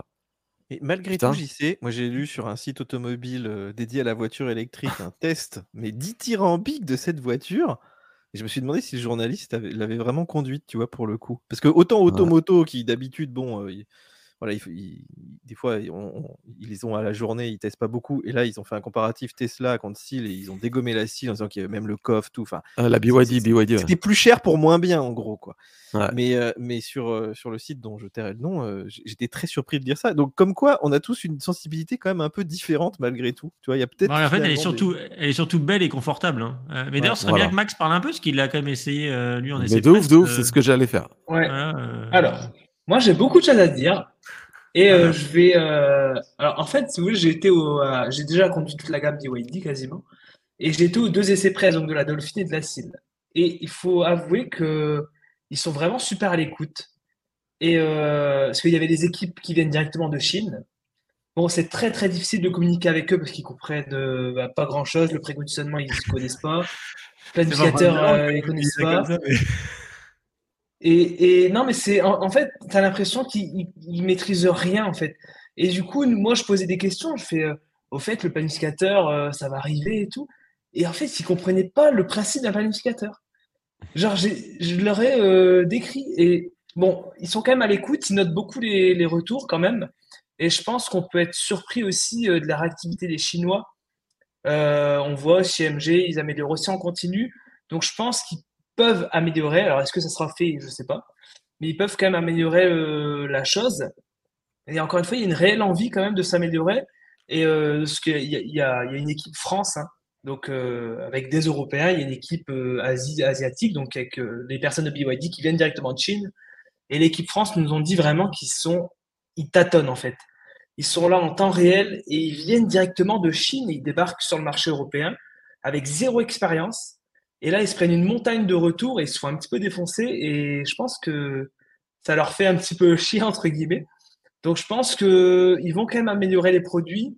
Mais c'est vrai que là, à ce jour, euh, la CIL, euh, non, c'est pas du tout un bon achat. Hum, c'est dommage parce qu'elle a quand même pas mal de qualité, elle est sympa, elle est, elle est sexy, elle a une âme quand même. Cette voiture, elle est sympa à rouler aussi, mais euh, non, c'est pas du tout un bon, un bon achat. Mais d'un autre côté, ils sont là à vouloir s'améliorer. C'est compliqué quand même. C'est compliqué. Max, on sent qu'il a envie d'y croire quand même. Hein. Il a été bah, en, fait, par les bah, En, fait, j'ai vraiment envie d'y croire parce que, par exemple, la Dolphin, exemple très concret, euh, les, nous, nos versions qu'on a eues, elles étaient livrées avec des pneus de merde, des pneus ligne longue, donc des pneus, ça vaut rien. Et du coup, toutes les BYD euh, Dolphin qui sont prévus pour l'Europe ont dû être modifiés. Ils ont changé quatre pneus sur toutes les voitures et il n'y en a pas une seule qui sortira avec les pneus ligne longue. Ils vont tous se passer en Michelin ou euh, Continental, une marque euh, européenne. Donc vraiment, ils ont vraiment, ils auraient pu dire bon allez, euh, ils auraient pu dire bon allez, ah, on s'en fout, on sort tout comme ça en ligne longue, comme avec la Spring par exemple. Et non, ils se, enfin, ils essaient quand même de s'améliorer, ils font, ils font des efforts, mais c'est vrai que sur la cible, une voiture à ce ça fait un petit peu C'est quand même très surprenant. Un constructeur aujourd'hui sort des voitures, on a l'impression qu'ils n'ont pas regardé du tout ce que faisait la concurrence. Et ils, veulent se comparer à Tesla, mais vous êtes monté dans une Tesla pour euh, lancer le planificateur, euh, voir comment ça charge quand il fait froid, euh, le lane assist, enfin, je sais pas. Il y a l'impression qu'il y a des constructeurs, ils font non, mais je repars d'une page blanche de mon côté, je veux pas savoir comment les autres ils font, je vais faire mieux que les autres et j'y arrive, je suis le meilleur. Là, il y a. Ah, voilà, c'est ça, c'est ça le problème avec. Euh... je termine JC rapidement parce que en fait, c'est ça le problème avec euh, BYD, c'est qu'en fait, ils, ouvrent trop leur gueule. Et euh, même à la conférence de presse, t'as les équipes là, ils sont là en mode c'est la meilleure voiture du monde. Et moi, j'étais en train de rire sur mon, mon fauteuil quand j'entendais ça, parce qu'ils sont là en mode c'est la meilleure voiture, c'est la meilleure batterie. Et dès que tu leur parles un petit peu en off euh, quand on a pris euh, le cocktail, moi je leur posais des questions. Ils ne connaissent rien du tout. Mais rien du tout. C'est fou. C'est vraiment fou. Et euh, donc vraiment, BYD devrait baisser quand même un petit peu parce que là, ils crient partout, on est les meilleurs. Ils veulent baisser la température du globe terrestre au complet quand même. Ils ont cette ambition-là, c'est chaud. Enfin, dans leur, ils ont un beau clip vidéo. Nous allons baisser la température de 2 degrés et tout. Oh les gars, calmez-vous. Euh, ça reste une marque auto, ils ont des ambitions, mais ils parlent un petit peu trop, je trouve. Ça, devait être drôle quand même ces conférences de presse. ah non, mais non, mais vraiment très très drôle. Hein. C'est la meilleure voiture du monde. C'est la meilleure voiture du monde. Moi, ce que je retiens, c'est deux euh, choses. C'est que Max, il est vachement plus hypé, vachement plus hypé par BYD que par Renault, et que si demain dans les BYD il n'y a plus de pédale il y a plus de pédale de frein, c'est parce que Max leur, leur aura demandé le one pédale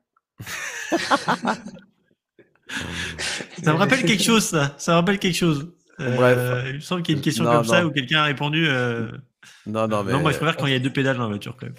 Euh, qu'est-ce que je voulais dire? Je voulais juste dire moi que c'est une voiture qui est quand même assez moderne et qu'elle a les mises à jour OTA et que je suppose qu'elle est en software design véhicule, donc ce système avec un truc central et la voiture peut tout gérer même si j'ai demandé et qu'ils n'étaient pas capables de me répondre, euh, c'est les Chinois. Je pense que les Chinois ils sont chauds là-dessus.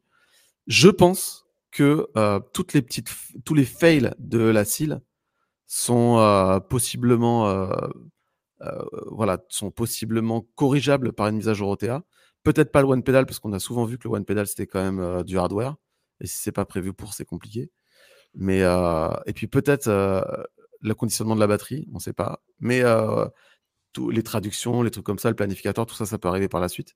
Mais c'est vrai que pour l'instant, c'est pas du tout le, le, truc de ouf qu'on nous avait vendu, quoi, clairement. Faut attendre la SIL 2. Mais, après, il y a quand même une grande différence entre ces voitures qui sont à l'origine prévues pour la Chine et qui débarquent chez nous. On a l'impression qu'effectivement, ils n'ont rien compris. On a quand même aussi, non mais on a aussi le phénomène inverse, c'est-à-dire qu'on a eu des voitures bah, comme l'AMG qui étaient pensées pour l'Europe, dès l'origine, donc était beaucoup plus, adapté à notre marché. Et puis on a aussi toutes ces voitures, euh, des vraies fausses chinoises, c'est-à-dire tout ce qui est euh, Smart, EX30, e enfin toutes, ces, toutes ces plateformes qui sont à l'origine chinoise et qui tournent en Chine, mais qui ont été européanisées bah, par Smart. Je vois Smart, par exemple, euh, donc on, a testé il n'y a pas longtemps la hashtag 3. Tout le design est fait en Allemagne. Ils ont des équipes pour la qualité, pour la, la, traduction, pour, pour rendre la voiture un peu européenne. Et je pense que BYD a quand même potentiellement cette capacité financière et industrielle de le faire. Donc moi, je suis un peu comme Max, et je me, je me, effectivement, bon, il suffit pas d'être persuadé d'être le meilleur, mais je pense qu'ils ont quand même la possibilité de faire ça parce qu'ils maîtrisent quand même toute la chaîne et que finalement, il suffirait d'un peu d'adaptation à nos marchés pour que les voitures euh, performent un peu, parce qu'elles sont, elles, elles ont pas, euh, enfin. c'est pas des voitures inconduisibles non plus, mais tu vois, le, régulateur à 125, c'est une connerie, quoi. Mais je pense que ça se répare, des choses comme ça. C'est pas, c'est pas non, mais ce, qui est fou, ce qui est fou, c'est de se dire qu'il y a personne en France qui a pris une BYD sur l'autoroute qui a voulu mettre le régulateur, qui a roulé en 130, ça a coupé, qui s'est dit ah bah les gars, euh, on peut pas vendre ça en France. En France, c'est parce que je pense que c'est en gros ils ont mis ça à 125 parce que peut-être qu'en Chine c'est à 120, je sais pas, ou euh, ou quand ils sont arrivés en Norvège c'est peut-être à 120, je sais pas. Mais euh, l'autoroute est à 120, la vitesse maxi, etc. Mais quand tu le vends en France, tu vois bien que tout de suite, ça c'est tout de suite c'est un problème. Tu as l'impression que ils ont pris la voiture, ils l'ont mis essais de la Dolphin.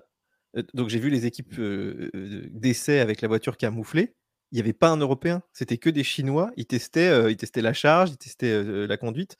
Mais en fait, tu avais l'impression qu'il n'y avait pas d'équipe euh, européenne pour les guider, en fait. Et d'ailleurs, quand tu discutais avec eux, c'est pour ça qu'ils étaient assez surpris de toutes nos demandes, c'est qu'ils avaient l'impression que ça sortait de nulle part. Donc, Mais il faut le temps, hein. enfin, je pense que tu n'es pas un nouvel acteur comme ça en, trois jours. Ah ben, ils, ont halluciné au repas du midi, on leur a dit Ouais, les gars, votre régulateur, il se coupe à. Enfin, le match à se coupe à 125. Ils ont halluciné les équipes, ils ont fait ah ouais et tout, euh, ah bon et tout. Euh, comment c'est possible? Attendez, je prends un, bloc-notes, là, je note. Mais les gars, et, j'ai fait un tour de table, fait vous aussi ou c'est un bug sur ma voiture? Je sais pas. Ah d'ailleurs, chez Tesla, ça, va augmenter un petit peu le, le, régulateur. chez, Mercedes, il est à 200 et c'est vachement bien. Hein. Euh, Max, tu parles des mecs de BYD ou des autres journalistes? Euh, non, non, les équipes de BYD, euh, les équipes qui viennent tout droit de Chine. En fait, ce qui est, ce qui est bien, entre guillemets, c'est qu'on n'a pas besoin d'aller en Chine pour tester des voitures chinoises. C'est que la CIL, c'est pour reprendre un petit peu ce que disait Didier, ils ont pris la caisse de Chine, ils l'ont ramenée en Europe. Ils n'ont fait aucune modification. Tandis que les Smart, les Volvo et tout, c'est des, des fausses caisses chinoises, c'est des Europes, enfin, c'est des caisses européennes, chinoises, enfin et là, les BYD, c'est vraiment, il n'y a aucun effort. Quoi. Ils les foutent sur un bateau, ils déchargent, et ils font Ah merde, ça se coupe à 125 lorsqu'elles sont en Europe livrées aux clients. Quoi. Et, ils ont, euh, euh, ils ont traduit l'interface avec. Hein. Euh, ils ont traduit l'interface avec Google ah Translate. Mais eh, je vous jure, hein, non, ah, mais c'est une blague. Hein pas... Moi, je l'ai passé en anglais, sinon je comprenais pas. Je comprenais pas ce qu'il avait marqué. Je comprenais pas les options. C'était pas possible. Et, pourtant, il comprend vraiment pas bien l'anglais. Hein, donc, du coup, pour qu'il passe en anglais, c'est que c'est fou. je, voudrais dire un truc. ça, c'est Gary qui l'a dit dans un groupe de podcast automobile propre. c'est qu'il y a deux types de voitures chinoises. C'est quand même intéressant de le dire. Il y a les full, full China, comme BYD, par exemple. Et tu as quand même pas mal de constructeurs de voitures produites en Chine, mais des voitures qui sont conçues, créées, imaginées en Europe euh, pour le marché européen. On va, euh, MG4, c'est le meilleur exemple. C'est très, très anglais. Euh, mais tu as NIO, par exemple, qui a une grosse part d'Européens. Polestar, même Smart, enfin, c'est pas du full, full chinois. Et là, on voit avec BYD une vraie voiture 100% chinoise. Et ben, on se rend compte que voilà, il y a une adaptation à faire au marché européen qui est vraiment très très importante. Je doute pas que BYD va y arriver. Hein. C'est des, des, malins, hein. ils y arriveront. Mais pour l'instant, vraiment, ça mérite pas le buzz. Ça mérite, voilà, la, la BYD Seal, ça vaut même pas euh, genre une Polestar, ça vaut pas, voilà. C'est voilà. C'est une, une, voiture pour se quoi, quoi. Alex, Alex, je préfère une Ioniq 6 qu'une BYD Seal. Oh ouais. Oh. Mais après, si tu veux te la péter euh, dans les rues d'Arcachon, je pense que tu auras plus la classe avec une BYD Seal. Mais... Euh, je pense que là, vu l'heure, on est encore bien à la bourre. Euh, si on veut pouvoir faire tout et qu'on ne termine pas à minuit. Je ne sais pas si vous avez d'autres choses à rajouter sur la BYD ou si vous avez quelque chose pour conclure, de manière à ce qu'on passe à la suite. Je pense je, pense qu'on peut passer à la suite. J'ai regardé les messages dans le dans le chat et je pense qu'on peut on peut y aller. Bah du coup la suite, ça va être bah, l'actu de nos différents chroniqueurs. Euh, je pense que JC, tu, tu présentes euh, notre actu. Avec moi. Et toi, tu. Alors attends. Attends, on va passer aux questions-réponses juste après. Euh, donc on fait ça pendant que pendant que je fais l'actu. Toi, tu gères, tu prends les questions. Ça. Donc le temps, que là, nos chroniqueurs nous présentent un peu leurs actus de leurs chaînes respectives, vous pouvez nous poser des questions. en préfixant du coup le message par question, deux points suite de votre question. là, pendant ce temps-là, moi, je vais les sélectionner et les mettre de côté de manière à pouvoir répondre à une partie de ces questions bah, dans la foulée. Vous pouvez poser des questions d'ordre privé sur la vie sentimentale des chroniqueurs, ils seront obligés de répondre. Voilà. c'est questions, action ou vérité limite, tu vois. action ou vérité. Ce serait chaud. Euh, bah, du coup, on n'a qu'à commencer par aller euh, au pif. Tiens, euh, Mac Forever, Didier. Attends, mais attends. Ah, donc c'est moi qui sélectionne les questions? Non, c'est moi qui sélectionne les questions. Ah, bah alors, laisse-moi gérer. Alors, va sélectionner les questions, toi. Au revoir. Le couple, là. Alors, niveau actu, Niveau actu, c'est une bonne question. Euh, moi, je viens de tester le QE SUV. j'ai fait un gros road trip pendant plus de 10 jours avec. Et franchement, Mercedes, euh, vivement que tout ça descende euh, en gamme. Je sais qu'il y a des choses qui arrivent déjà sur le QA, le QB, mais vraiment, ça commence à devenir sympa. Super planificateur d'itinéraire. Tu peux mettre tes pourcentages au bornes à l'arrivée. tu peux. Enfin, vraiment, c'est une caisse en fait qui a, plus trop de défauts, si ce n'est peut-être un peu la fotainment où tu te dis, bon, il Maintenant, à ce prix-là, on aimerait bien avoir du YouTube et tous ces trucs. Mais, euh, bon, le prix est faramineux, évidemment. Mais c'est quand même bon signe pour l'avenir. On arrive à faire des trucs pas mal en Europe. Et puis, j'ai des petites choses pas mal. D'ailleurs, ce week-end, là, tiens, je peux vous dire un petit peu. J'ai une vidéo qui sort sur une borne de charge que j'ai installée et qui est hyper bien parce qu'elle fait du délestage euh, dynamique avec ta maison. Donc elle connaît la puissance de ta maison et puis elle te file que la puissance. Donc je sais que bon, ça existe depuis longtemps, mais là pour, un prix tout à fait correct, je trouve que c'est une bien meilleure affaire que la bande Tesla. Donc vous verrez ça ce week-end. Et puis moi je m'intéresse toujours aussi beaucoup au solaire, à l'énergie. Donc j'ai pas mal de choses qui vont sortir là autour de panneaux, de solutions de stockage, de batteries. Donc voilà à peu près pour mon, ma petite fin d'année. Je teste plus trop. Il n'y a plus trop de sorties là en fin d'année. Il n'y a que Max qui arrive à, taxer des bagnoles dans les concessions, mais euh, les, grosses sorties, c'est surtout l'année prochaine. mais euh, euh, tu parlais de Mercedes. Moi, je suis très très chaud sur la Mercedes CLA qui devrait arriver bientôt. Mercedes promet une efficience de l'EQS, dans de l'EQXX en gros, et une batterie LFP. Bon, et c'est beau en plus, et c'est Mercedes. À voir. Euh, on passe au suivant, Max. Alors, peut-être qu'avant de passer à ton actu et à celle de Charles, on peut dire que je pense que ceux qui nous suivent sur euh, les réseaux sociaux et en particulier Insta l'ont vu. On a tourné euh, le week-end dernier l'Electra Challenge, qui était une, une, course quoi, de voitures électriques. On était cinq avec simplement Julien. On avait chacun une voiture qu'on n'avait jamais conduite de notre vie et on devait faire 500 km euh, avec un départ différé en fonction des performances des voitures selon charge map. Et on devait arriver premier. Et, euh, un seul est arrivé premier, évidemment. Et euh, si vous voulez, je vous propose de regarder un petit teaser.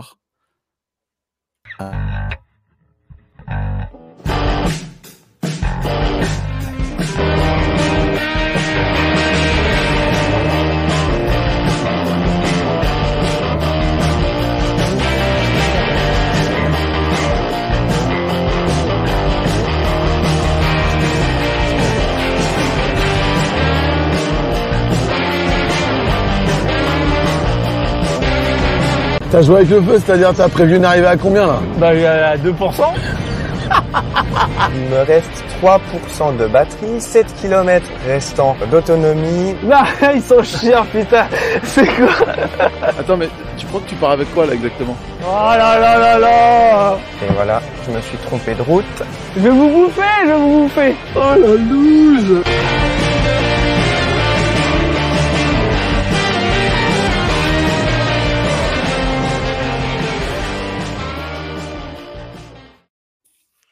Bon, voilà. C'était euh, le, moment publicité. Donc, euh, c'est ça, c'est simple. Dimanche à 19h, premier épisode sur la chaîne de Tesla Geek avec euh, donc Charles. Présentation du challenge, présentation des voitures, présentation de tout. Et après, on va enchaîner. le lundi 19h, chaîne EV, la Niro et non, la Kona et la Smart Hashtag One. Le mardi, chez Simplement Julien, la MG4. Le mercredi, chez toi, Max, avec une Tesla Model Y berlinoise.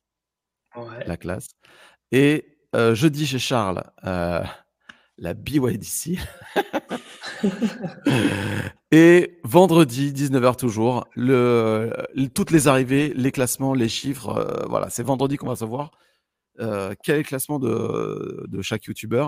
Et en commentant chaque vidéo, bah, vous avez une chance de gagner un an de recharge gratuite avec Electra. Donc, ça est super intéressant. Donc, il faut juste commenter la vidéo du gagnant. Voilà. Le tirage au sort sera fait parmi les commentaires de la vidéo du YouTuber qui sera arrivé premier. En gros, vous allez voir toutes les vidéos, vous mettez un commentaire sur chacune des vidéos, et a priori, vous êtes sûr d'avoir de participer au bon tirage au sort. Bon, moi, ça m'a fait super plaisir de voir le, teaser, là, ça m'a bien remis dedans. Euh, c'est bien dynamique et tout. je pense que ça, ça reflète bien euh, l'esprit du, challenge. On s'est vraiment tous bien amusés à, faire ça. Euh, on s'est bien pris au jeu de la course. Et voilà, il y, a eu des surprises, il y a eu des galères, il y a eu des bonnes choses. Je pense que ça va faire chacune chaque vidéo est, unique, parce qu'on a tous eu vraiment un trajet unique, même si on participait dans la même course. Et non, c'était vraiment très très chouette ce week-end ensemble. Donc voilà, c'est à découvrir à partir de dimanche 19h et ensuite tous les soirs jusqu'à vendredi 19h.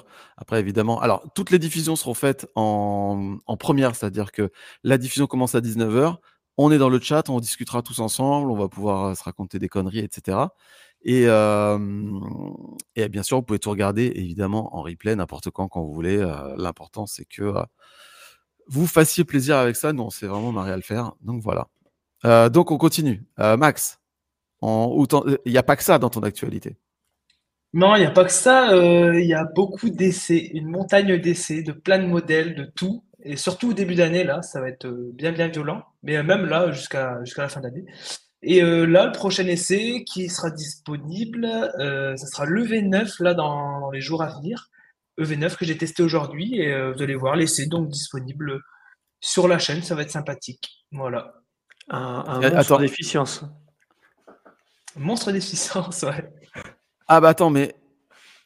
Ah, dommage, parce qu'il y avait un message qui était passé et il y a quelqu'un dans les commentaires qui a vraiment cru que tu avais vendu ton IA pour passer sur la V9. Non. Est-ce que tu peux rassurer les gens? Non, c'est bon. Bah, tu peux faire 3 up, plus de 3 up avec un EV9 quand même, putain. Non, mais en vrai, c'est ouf, quoi. Ouais, c'est ouf. 3, 3 up et demi, quoi. Non, mais. Du coup, non, non, j'ai gardé ma up. euh, et Charles bah, moi, de mon côté, bah, l'Electra Challenge, il y a deux vidéos qui seront euh, sur ma chaîne. Celle de présentation, tu l'as dit, où on explique toutes les règles, on présente tout ça, tout ça. Et puis celle de mon trajet dans ma voiture surprise, n'est-ce pas? Mais bon, je pense que vous aurez tous compris de, quelle voiture, il s'agit. Mais, c'est pas, c'est pas, un fake. C'est-à-dire, euh, vous allez voir dans la vidéo de présentation, on retire une bâche. Et vraiment, Charles ne savait pas du tout ah, ah, moi, je suis venu avec le modèle Y propulsion et pour moi, j'allais le faire en modèle Y propulsion, quoi. Moi, j'étais prêt, conditionné pour ça. donc, ouais, j'étais. Et en fait, bah non.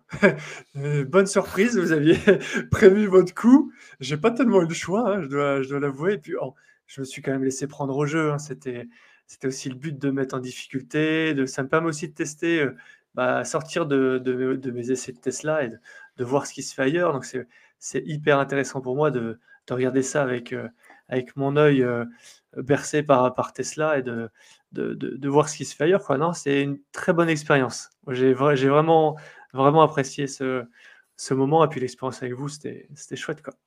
Donc ça, c'est euh, mon actu, on va dire, immédiate. Et puis, prochainement, il y aura des vidéos liées où on va, je vais vous montrer des, des modèles, des, projets de Tesla personnalisés, des, des, bons projets qui vont être dévoilés au petit déjeuner de Noël du Tesla Owner Club de Haute-France, qui est organisé chez Costume Car le, vendredi 17 décembre.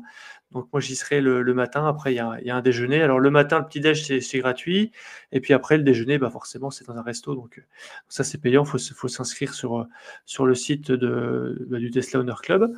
Donc moi je vais faire une, vidéo pour, pour montrer un peu ces, projets-là, montrer l'ambiance, tout ça, comme je, je fais souvent avec, euh, avec le groupe de Haute-France. Et puis j'ai vendu ma première Model 3, euh, ma 2021, que, bah, que j'ai acheté fin 2020. Je l'ai vendu d'occasion. Et donc je vais certainement faire une vidéo là-dessus sur euh, comment vendre sa voiture d'occasion, un peu les conseils que je peux donner par rapport à cette expérience-là. je suis pas, j'ai pas non plus vendu 15 000 voitures d'occasion dans ma vie, mais je pense que chaque expérience est intéressante et j'ai envie de vous, de vous, la partager. Je pense que ça peut intéresser mes abonnés. Et puis après, il y aura toujours des petits accessoires Tesla à tester, des choses, des, produits comme ça qui, viendront euh, sur la chaîne. voilà. Super. Super. Et euh, vite fait, euh, Alex, tu veux parler un petit peu? Tu veux dire ce qui se passe sur la chaîne EV ou pas? Ah Non, vas-y, je suis en train de lire les questions, donc je te laisse enchaîner. Bon, ok. Bah, sur la chaîne EV, essai conso de la BYD Seal, forcément. Alors, je vais vous dire la vérité, j'ai tourné un road trip en BYD Seal en utilisant le planificateur IO Charge et en utilisant que les bornes IO Charge. Ça s'est extrêmement mal passé, mais pas pour le coup pas à cause de la voiture, mais d'IO Charge. Je ne sais pas si je vais diffuser la vidéo. Il faut qu'on en discute avec Alex. Mais euh, il s'est passé des trucs incroyables. Et euh, donc, euh, bon, voilà. je suis pas sûr que mon. En fait, ça s'est passé de façon négative et je suis pas sûr que cette expérience négative puisse faire l'objet d'une généralité. Donc, je ne sais pas si c'est intéressant de diffuser ça. Mais on va tourner vendredi une vidéo de dingue euh, avec des Tesla dedans. Et euh, on diffuse ça le plus rapidement possible. Voilà.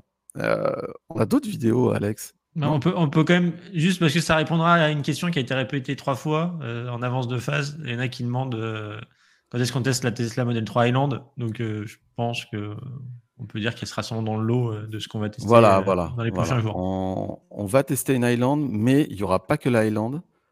Euh, il y aura la Ioniq 28 et il n'y aura pas que la Island et la Ioniq 28. Voilà, on va essayer de faire un truc super En fait, ce sera un test avec des voitures. Il y aura des voitures. En fait, ouais. Bon, bref. alors, Alex. Allez, bon, ben, euh, je les prends un peu dans l'ordre. J'ai un peu filtré quand même. Il y en a certaines que j'ai fait sauter pour essayer d'avoir une certaine sélection. On a quand même plus de 30 questions là que j'ai gardées. Donc, euh, eh, on est quand même juste, on est quand même 776 à 22h30. Hein. Ouais, merci, vraiment beaucoup à tous, de hein, nous suivre. C'est vraiment trop gentil. Et puis votre participation dans le chat est énorme. Ouais, donc euh, première question que dans l'ordre, retour de la Unique 28 dans le 100% des tests de conso VE. Euh, on n'a pas dit qu'on arrêtait, alors là ça concerne la chaîne EV, euh, on n'a pas dit qu'on arrêtait de faire les tests conso avec la Unique 28, c'est juste qu'on voulait voir et on va voir s'il n'y a pas certains tests qu'on fait sans, parce que c'est quand même plus sympa d'être deux dans la voiture, ça a d'autres échanges, c'est plus cool pour nous, c'est potentiellement plus cool pour vous d'avoir des, des échanges un peu plus dynamiques et des choses qu'on voit dans la voiture qu'on ne voit pas si on est chacun dans la sienne. Mais il n'est pas prévu pour le moment d'arrêter la Unique 28. Elle sera toujours là dans pas mal de tests euh, pour valider vraiment des voitures euh, significatives. Voilà. En gros, le concept, c'est quand on a des voitures euh, tech qui consomment et qu'on sait qu'elles vont consommer et qu'on n'est pas à 1 kWh près, euh, elle sera sûrement pas là pour qu'on soit à deux dans la voiture et qu'on filme les écrans, les machins. Et quand ce sera des voitures plus touchy, typiquement, et c'est une Island, il faut qu'il y ait la Ioniq 28 à côté pour avoir la référence et être sûr des chiffres qu'on donne. Voilà, en gros, ça va être ça. Voilà. Allez. Euh, euh, question pour Didier. Euh, bientôt la hashtag 2 en 2024. On, on a posé la question, mais bon, évidemment, tout ça c'est secret. Ils veulent, ils veulent pas nous en parler. Mais, mais ce serait plus un SUV qui sortirait chez Smart, donc ce sera plutôt un hashtag 5, je pense. Et mais pourquoi quoi, hashtag 2 On ne sait pas quoi. Non, mais il n'y a pas pour l'instant, ils n'ont ils ont pas fait de. Ils font que des numéros impairs. Donc... Ah, la, hashtag 2, ça serait une, une, comme une Smart Fortwo, c'était une toute petite? Non, apparemment, c'est plus trop au programme, les, toutes petites Smart. Ce qui est assez bizarre d'ailleurs. Mais bon, les gens veulent des, des C'est bizarre parce que tu te dis, tiens, il y a quand même de la place pour ces voitures. Mais peut-être qu'il y a maintenant. Tu vois, la, section amis, euh, vraiment voiture mmh. de ville comme ça. Et puis euh, après, les gens veulent quand même des voitures. Euh, enfin, une Smart hashtag 3, tu sais, ça peut être ta voiture principale quand même. Donc c'est sûr que c'est plus intéressant pour eux de lancer d'abord des, véhicules comme ça. Mais c'est vrai que ça manque hein, une, Smart, euh, une petite Smart sympa là, ouais, tu vois. Hmm. Donc JC montre ah. une photo d'une euh, potentielle euh, hashtag 2. mais, mais l'hashtag 3, très sympa. Hein. On a fait des vidéos là avec Julien. allez les voir si ça vous intéresse. Que le... Tant qu'il y a le bonus, elle est sympa, mais malheureusement, elle, elle va sûrement pas l'avoir. Il, il vous reste 9 jours pour en acheter une.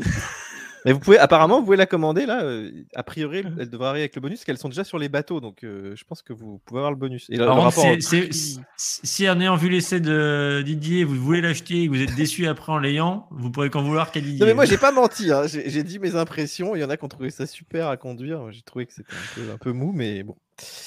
Allez. Alors peut-être euh, rappeler, euh, parce que c'est vrai qu'on l'a on l'a pas dit dans le sujet sur le bonus, mais euh, le comment dire? Les conditions du bonus 2023, donc sans l'éco-score, reste valable sur toute commande faite avant le 15 décembre et livrée avant le 15 mars 2024.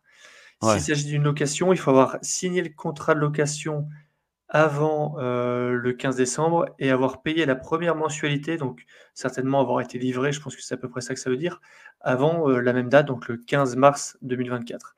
D'ailleurs, ça n'a pas changé par rapport à d'habitude? Non, c'est pas le 31 décembre? Bah si, d'habitude, c'est vrai que ça tombe pile sur le soit une, une fin de semestre, soit un début d'année, fin d'année, là, donc 31 décembre, 1er janvier ou, 1er euh, juillet. Mais ouais, je sais pas pourquoi ils ont décalé 15 jours comme ça. Mais effectivement. L'administration française. Mais genre pour le X30, c'est un vrai souci parce que les livraisons, c'est vraiment prévu. Enfin, ceux qui ont des dates, c'est autour du mois de mars.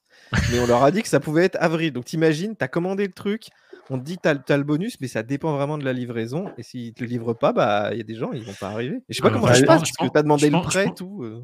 Je pense que là, c'est des cas comme ça. Euh, je pense que c'est le constructeur qui fera en sorte de prendre à sa charge euh, le bonus. Ça me surprendrait. c'est leur marge souvent, hein, donc euh, je sais pas. Ouais, mais enfin là, vaut mieux vendre sans marge ou avoir une petite perte que là, ça ferait un buzz. c'est dommage que le X30, c'est quand même une voiture. Je trouve qu'elle a, pareil, elle, sur... elle a un segment de prix où il n'y a pas de concurrence et les gens ils risquent de mmh. s'orienter vers du thermique. Quoi. Allez, on enchaîne. Si on a vraiment beaucoup de questions. Euh, je ne sais pas si vous êtes au courant, il y a Sixt euh, qui se sépare euh, de ces Tesla et qui ne prévoit pas de renouveler la commande de Tesla pour ses voitures de location. Et Hertz aussi. Qui baisse la flotte. C'est ouf ça. Ouais. moi, moi, je peux répondre à ça si vous voulez. Vas-y. Regardez un peu. en fait, il y, y, a plusieurs phénomènes. C'est-à-dire que mais c'est un peu la polémique en ce moment et tous ceux qui veulent défoncer l'électrique se servent de ça. En fait, aux US, il y a Hertz qui a énormément de Tesla. Ils, avaient beaucoup, ils en avaient commandé énormément. Et ils sont fait un petit peu avoir par les chauffeurs Uber qui louaient les bagnoles et qui roulaient avec, ce, qui est, ce qui est assez fou. Et ils ont eu plein de problèmes de carrosserie, parce que forcément, les chauffeurs Uber, ils abîment un peu les voitures. Donc, ils s'en fichaient parce que c'était dans leur budget. Sauf que, en fait, le, vrai problème des loueurs, apparemment, avec les Tesla, c'est la carrosserie. Ça immobilise les voitures trop longtemps. Et du coup, c'est pas rentable pour eux. Euh, voilà. Et du coup, c'est vrai que c'est, enfin, il y a une espèce de hype anti-électrique chez les loueurs en disant ah, bah, vous voyez, même eux, ils s'en séparent, alors que théoriquement, les coûts sont quand même moins élevés, il y a moins de plaquettes à changer, il n'y a pas tout, l'aspect moteur, bah, c'est, c'est moins cher. Il y avait une communication Hertz qui avait dit nous les Tesla, ça nous coûte genre 30 ou 40% moins cher que les thermiques En, en, entretien. Et il y a un deuxième problème qui s'est rajouté à ça, c'est, on en parlait tout à l'heure, c'est la valeur résiduelle. C'est-à-dire qu'avec le yo-yo des prix, en fait, ce qui se passe, en gros, les loueurs, souvent, ils ont des offres avec les constructeurs en direct qui leur reprennent les véhicules au bout de tant de kilomètres ou tant d'années, enfin tant de mois en général, parce que les voitures restent neuves. Il n'y a, pas ça avec Tesla. C'est-à-dire Tesla, ils s'en foutent, tu leur achètes des voitures. ils n'ont pas négocié ça, ils n'ont pas, pas, ça dans le contrat. Et le problème, c'est que la valeur résiduelle des Tesla, elle fait yo-yo et plutôt à la baisse en ce moment. Et du coup, ils sont embêtés parce que ça rentre plus dans leur modèle économique. En fait, ça coche plus du tout les cases qu'ils avaient avec le thermique, même si les coûts sont moindres et tout, ça compense pas ça. Et comme bon, ils n'ont pas une flotte non plus qui est, énorme par rapport au thermique, bah, finalement, c'est des voitures qui leur coûtent cher. Mais je pense que c'est un peu le creux de la vague et que ça va revenir après petit à petit. Mais je, ne pense pas qu'il faut tirer de conclusion de ça en disant la voiture électrique, elle coûte plus cher et tout entre Ah, il y a, après, eh, de toute façon, de toute façon, euh, Six, et Hertz, ils ont à aucun moment dit qu'ils allaient arrêter l'électrique. Ils ont dit qu'ils allaient se calmer sur Tesla, en fait. C'est hein. Exactement. Mais tu as, un rapport de Consumer Report là, qui est sorti euh, cette semaine qui disait que euh, les voitures électriques avaient 27% plus de problèmes que les thermiques.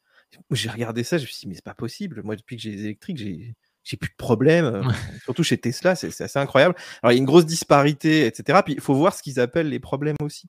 C'est-à-dire qu'il y a plein de petits problèmes parce qu'il y a des nouveaux acteurs dans l'électrique, mais c'est pas des gros problèmes de moteur, de enfin tout, tout ce qu'on avait sur le thermique. Mais il y, a beaucoup de, de comment dire de, de, gens qui extrapolent ça sur le fait que l'électrique est pas fiable. Et, c'est marrant parce que je pense que c'est vraiment une contre-vérité, mais qui, qui, en fait est, liée plus à un contexte qui est que bah, l'électrique est nouveau, donc forcément il y a des nouveaux problèmes aussi qui apparaissent, mais euh, ça se rationalise. Et d'ailleurs, chez Consumer Report, il te dit la modèle 3 et la modèle Y, elles sont relativement très fiables, enfin en tout cas sur la partie électrique. Euh, par contre, il y a des nouveaux acteurs entrants qui, eux, sont beaucoup moins fiables sur l'électrique, donc faut pas généraliser non plus. Mais c'est très intéressant parce que tout ça se cumule en ce moment, c'est un vrai, une vraie polémique. quoi. Euh, euh, faut, alors, soit on fait un choix euh, sur les questions, mais bon, si on veut pouvoir répondre aux 28 des 29 questions qui restent, euh, dans les 10 minutes qui restent, sans c'est chaud. Non, mais c'est vrai que celle-là, elle, elle, est vraiment intéressante. Ah, mais super intéressant dans cette question. après, Merci François 2. Merci François 2. Alors, euh, on me pose la question croyez-vous que vous pourrez tester le Scénic en avant-première? Euh, Moi, de l'autre côté, je pense pas. Alors, moi, je vais faire une réponse et je pense que c'est valable pour Max et Didier. C'est que je pense que si on veut la Scénic, on, veut, on, va vouloir la prendre quelques jours. Parce mmh. que la prendre une journée ou faire un essai presse, machin, c'est un peu relou. Et c'est toujours ça qui est compliqué, en fait. Ouais, c'est pas gagné. C'est-à-dire que si tu veux la voiture un peu longtemps, bah faut l'avoir après les autres, mais c'est toi qui vas faire le vrai essai, qui va vraiment dire les choses intéressantes, quoi. Donc, tu feras euh, parce que tu arrives après tout le monde. Bah, j'exagère un peu. Mais, c'est vrai que non, mais t'as raison, c'est vrai. Nous, on veut pas aller, euh, on, veut des voitures longtemps parce qu'on veut faire un long trajet avec et on a une grosse discussion avec Didier aujourd'hui sur Instagram. Euh, moi, je pense que si tu veux tester une voiture et dire que c'est une bonne voiture électrique ou pas, il faut faire un long trajet avec, vraiment, parce que c'est là où tu vois les problèmes ou pas. Et par exemple, toi, tu dis que tu aimes bien la Smart, la Smart Hashtag 3. Moi, j'ai essayé la One. Et pour faire des longs trajets, c'est juste euh, pas suffisant. Voilà. C'est pas horrible, mais c'est pas suffisant. Donc voilà, euh, tester la Scénic, il va falloir, je pense, en tout cas pour nous la chaîne EV. Max, peut-être que tu arriveras à te débrouiller, mais pour nous la chaîne EV, ça sera forcément après les autres, je pense. Et surtout que si on teste la Scénic, clairement, on va avoir une 3 minutes à côté et faire quelque chose en même temps. bah en fait, on, ne cherche pas forcément à faire le buzz avec euh, ce qu'on teste. donc tant pis si on n'est pas dans les premiers, mais au moins qu'on ait fait un test il paraît d'avoir un vrai ressenti de la voiture. Quoi. Après, c'est cool d'être dans les premiers de temps en temps, ça n'empêche pas de faire le test après, tu vois. On est content d'être invité aux essais presse, mais c'est vrai que nous, des fois, c'est de la prises en main, ouais, c'est sympa. Les prises en main, c'est intéressant quand même. Les essais presse, même si moi, là-bas, je n'étais pas fan non plus. C'est intéressant pour quand même découvrir et tout, euh, au moins en surface, la voiture. Avoir un premier euh, ressenti, quoi. Hum, hum. Ah, tiens, une question pour toi, Max, qui enchaîne. V9 ou Model X? Ah. Euh, c'est marrant parce que j'en parlais ce matin avec le vendeur Kia, justement, parce que c'était une concession du coup. Et c'est vrai que, bon, pour le rêve, on va dire le Model X, parce qu'il fait quand même rêver, des porte-papillons, la techno et tout. Mais vraiment, pour celui qui a besoin d'un véhicule 7 places électrique efficace et plutôt durable, je, partirais sur le V9 euh, sans aucun doute. Euh, le Model X me fait peur hein, sur vraiment comment il va vieillir avec les portes, c'est compliqué, hein, même en cas de, bah, de comment dire de, de, crash entre guillemets si vous abîmez la porte c'est une horreur à changer le prix et tout et le je sais pas le, le me paraît très très très complexe comme voiture donc je pense que le, le V9 euh, est un meilleur choix je pense en cette place ok merci bien mieux qu'un ID Buzz en tout cas oui, oui alors là, c'est une question un peu générale. Euh, quel avenir pour VV Alors là, ça pourrait faire un sujet complet, limite. Oh euh. Ah ouais, ça pourrait faire un, sujet complet, ouais, complètement. je crois euh, on, va... on, va... le garder pour un prochain talk? Non, mais vite fait, moi, je, crois que VV va rebondir. Mais voilà, je crois que. Mais là, ils se plaignent. Ils ont fait des voitures qui sont pas horribles, hein, mais qui sont pas top. Ils se plaignent que ça se vend pas. Et d'ailleurs, tous les gens qui se plaignent que ça se vend pas, c'est des gens qui ont fait des voitures électriques pas top. Tesla, ils vendent des Tesla à, plus savoir qu'en foutre. faut se poser les bonnes questions. Hein. Mais ce qui est dommage, ce qui est dommage du coup, c'est qu'ils vendent ils ont des voitures qui se vendent pas assez, du coup ils réduisent la production, mais du coup ils communiquent quand même pas mal dessus, et ça donne l'impression pour beaucoup qu'en fait, ben, il y a un problème avec les voitures électriques et ça se vend pas. Alors qu'en fait, c'est un problème plutôt de Volkswagen, c'est pas un problème général à la voiture électrique en fait. Bref, ce sera un sujet, on va peut-être le garder pour un prochain sujet celui-là. Euh, Alex, ah bah oui, ça c'est pour moi celle-là. Euh, quand tu es pour corriger l'avance de blanc, bah ouais, j'ai des couleurs. Voilà, je profite de ce, moment pour montrer mon nouveau bureau éclairé, repeint. Voilà, bref, on passe à la suite.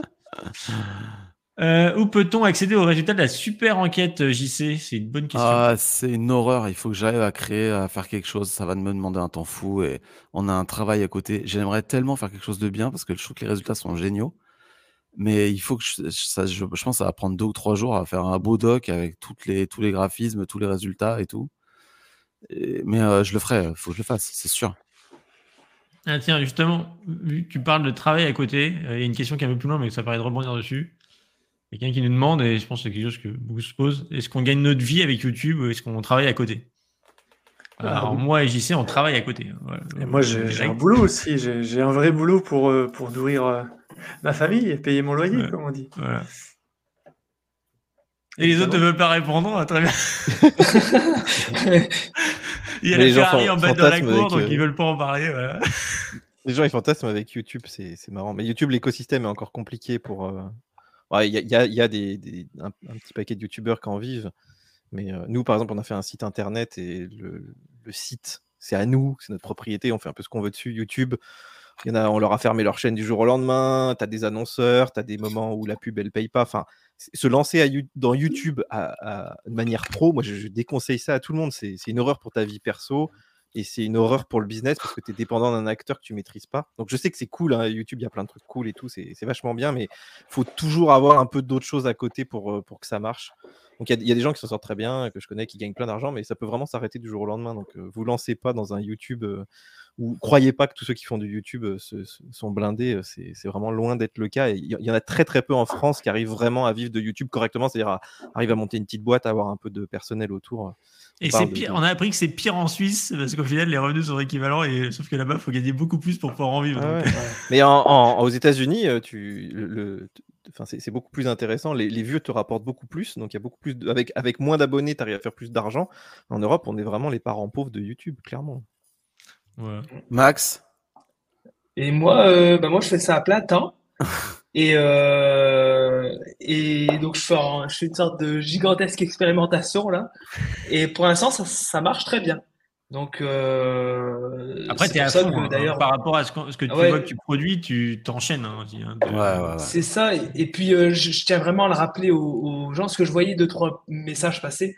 Euh, moi, je fais beaucoup de road trips et les road trips sont quasiment systématiquement sponsorisés. Et c'est quand même super important aussi d'en parler parce que sans sponsor, ben, je pense que c'est très, très, très difficile de faire toutes ces vidéos. Et surtout, moi, je suis à temps plein dessus. Et mine de rien, ben, tout, ce qui est recharge, payage, les frais, les caméras, le matos et tout. L'hôtel. Il faut tout financer. Et euh, les sponsors, même si euh, je sais, il y a beaucoup, beaucoup, beaucoup de pubs sur YouTube, c'est chiant, je sais mais euh, c'est essentiel pour que ça puisse tenir debout, on va dire. Voilà. c'est, je trouve ça intéressant de le préciser. Je pense que voilà. C'est, ouais, non, c'est, super important parce que vraiment. Et même moi, je regardais tout. Je fais putain, c'est vrai, sur YouTube, c'est, une horreur. la pub, parce que tu as des pubs avant, tu as les sponsors et tout. Mais c'est vrai que dès que tu veux proposer du contenu sympa aux gens, etc., si t'as pas sponsor, c'est mort, quoi. C'est pas les revenus de pub euh, YouTube qui, vont te permettre de, bah, déjà de te payer. Il faut manger aussi quand même un petit peu et faut, et voilà, enfin les allers-retours vers Paris. Euh, Après, on voit qu'il roule encore en e hein. il, n'a pas encore Non, mais justement, euh, justement j'aurais que tout le monde sache que la IOP, c'est une couverture. En fait, il roule en e-tron GT et ça, c'est juste pour ah, faire croire aux gens. Quoi. Enfin, la GT, c'est celle hein. La RS est en commande. Hein. Bah, c'est vrai que le, bon côté, c'est qu'on roule des, quand même tous des super caisses toute l'année. Et c'est. Voilà. Voilà, c'est ça. Une grande attends, il, il, vient de sortir d'une semaine en Fiat 600, euh, faut pas déconner quand même. C'est un choix. non, j'ai rien dit. Bon, allez, on enchaîne. Je, excuse-moi de faire le, métronome, mais euh, c'est intéressant, je pense, ce genre de questions. Euh, alors, c'est une question pour JC. Alors, je connais, je te laisse même la lire tellement euh, ça me Non, alors, euh, c'est que la Ford soit en toi qui a un pseudo qui est absolument magnifique. Que la Ford soit en toi. Spécialiste vendeur Ford, hein, si je dis pas de bêtises. et il m'a envoyé les docs de la nouvelle Mustang Mach-E. Effectivement, tu as une nouvelle version, batterie LFP, etc.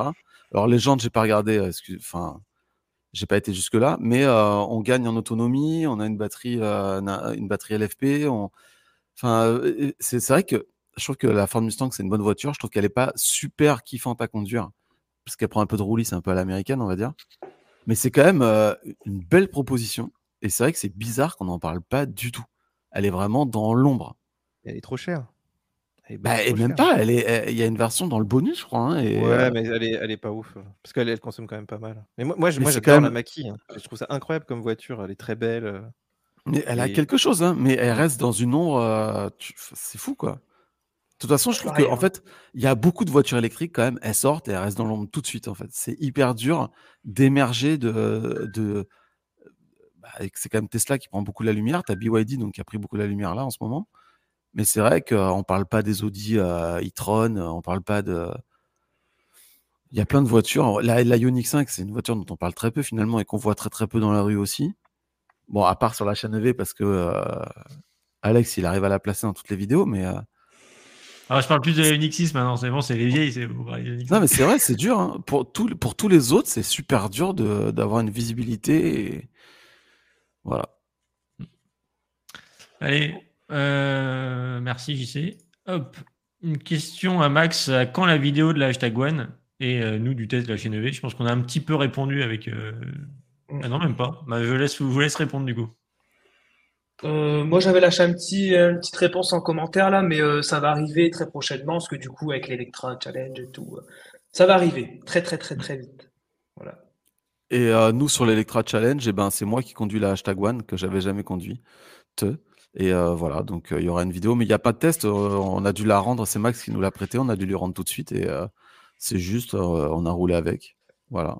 Moi, il y aura une vidéo bilan, un petit peu de mon essai, un petit peu récap, comme j'ai l'habitude de faire. Donc, pareil, ça arrivera fin de l'année ou début janvier. Voilà.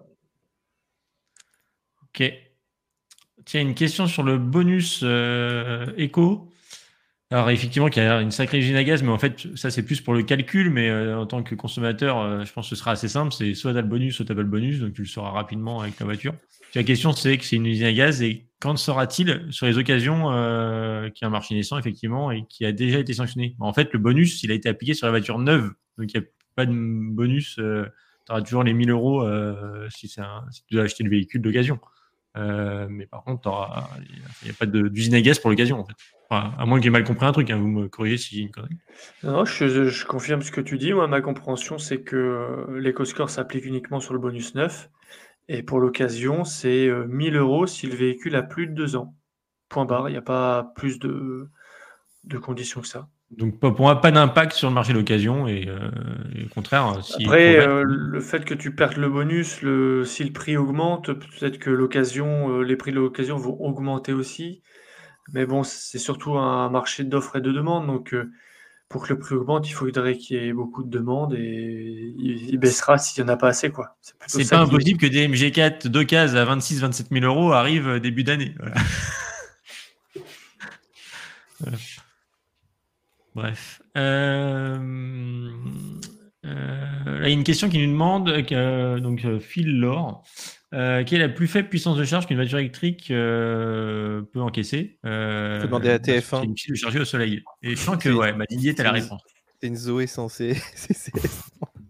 Oui, il, y a la, il y a la Mazda MX-30. Là, non, non, on parle, on parle en, en AC là. Oui. Je pense que c'est 5 ampères, non? Ah, euh, sur, les, Tesla, c'est 5 ampères en tout cas. Mais non, attends. Alors, moi, on m'a dit que chez Tesla, tu pouvais descendre encore en dessous. Bah, moi, dans la voiture et sur l'app, je peux pas descendre en dessous de 5. Hein. Ok. Oui, parce que c'est la limite. Ah, mais quand tu limites, mais si tu mettais un chargeur 2 ampères, euh, tu... non? Faut que j'essaye avec ma nouvelle borne, je peux descendre comme ça. Je vais faire le test, c'est une bonne question. il faut savoir que la plupart des bornes euh, pilotables sont souvent entre 6 et 32 ampères. Donc ça fait en gros euh, euh, je crois que c'est un, 1 kW, 1 kW 2, c'est ça 1 kg 2. Mais je crois que c'est une norme. Hein. Je crois que c'est une norme pour les voitures électriques. C'est 1200 watts le minimum. Mais que Tesla, comme d'habitude, ils en font qu'à leur tête et qu'on peut descendre en dessous. Bah, 5 ampères, ça fait 1150. On n'est pas vraiment très loin des 1200. Hein. Non, mais sincèrement, je crois avoir entendu qu'on pouvait descendre en dessous. Si vous, si vous savez en commentaire, ça m'intéresse. parce que je... ce qui est bien, c'est que tu peux les charger avec une EcoFlow dans tous les cas. Parce que tu arrives à avoir 1000 watts, 1500 watts. J'avais fait le test avec un ID Buzz, j'avais chargé avec une batterie de Jackery. J'avais 6 ampères et il chargeait quoi. Bon après c'est long. Hein. Mais tu arrivais à mettre les panneaux solaires. Si tu arrivais à faire 1500 watts de panneaux solaires, tu pouvais arriver en une semaine à charger ton ID Buzz. Ah ouais, et alors par contre, il y a un message très intéressant d'Alex Dola qui dit que euh, bah, eh, plus tu descends en ampérage, plus, la, plus tu charges à une puissance euh, qui est éloignée de la puissance max du chargeur de la voiture, plus tu as des pertes en gros. Et donc, euh, charger à 6 ampères, ok, c'est cool, tu mets ça dans ta voiture, mais je pense que tu as un niveau de perte qui est euh, assez haut. en fait, le, euh, meilleur rendement du chargeur est à sa puissance nominale, et du coup, si c'est un chargeur 11 kW, vous le chargez à 6, potentiellement, il est à 70% de rendement, un truc comme ça. ça se je crois que ça, dépend beaucoup du voltage. Quand tu es à haut voltage, moins de pertes. De... On, dit, voilà, il y a des pertes, effectivement. Euh, après, après, si c'est du, si c'est gratuit plutôt que l'envoyer euh, gratuitement à EDF, euh, si on peut le mettre dans sa voiture, on va dire c'est toujours ça de gagner. C'est pas bête ce message. Attends, je vais le dire pour le podcast. Il y a, Alex Do qui dit super EcoFlow, tu perds 15% pour la recharger en perte, 15% pour la décharger et 15% du chargeur embarqué de, de, la voiture. Effectivement, à voir. Il faudrait mesurer ça, bazar. Allez, euh, on enchaîne avec euh, notre avis sur quel sera pour nous le VE qui va être le mieux vendu en 2024 avec ces histoires de bonus.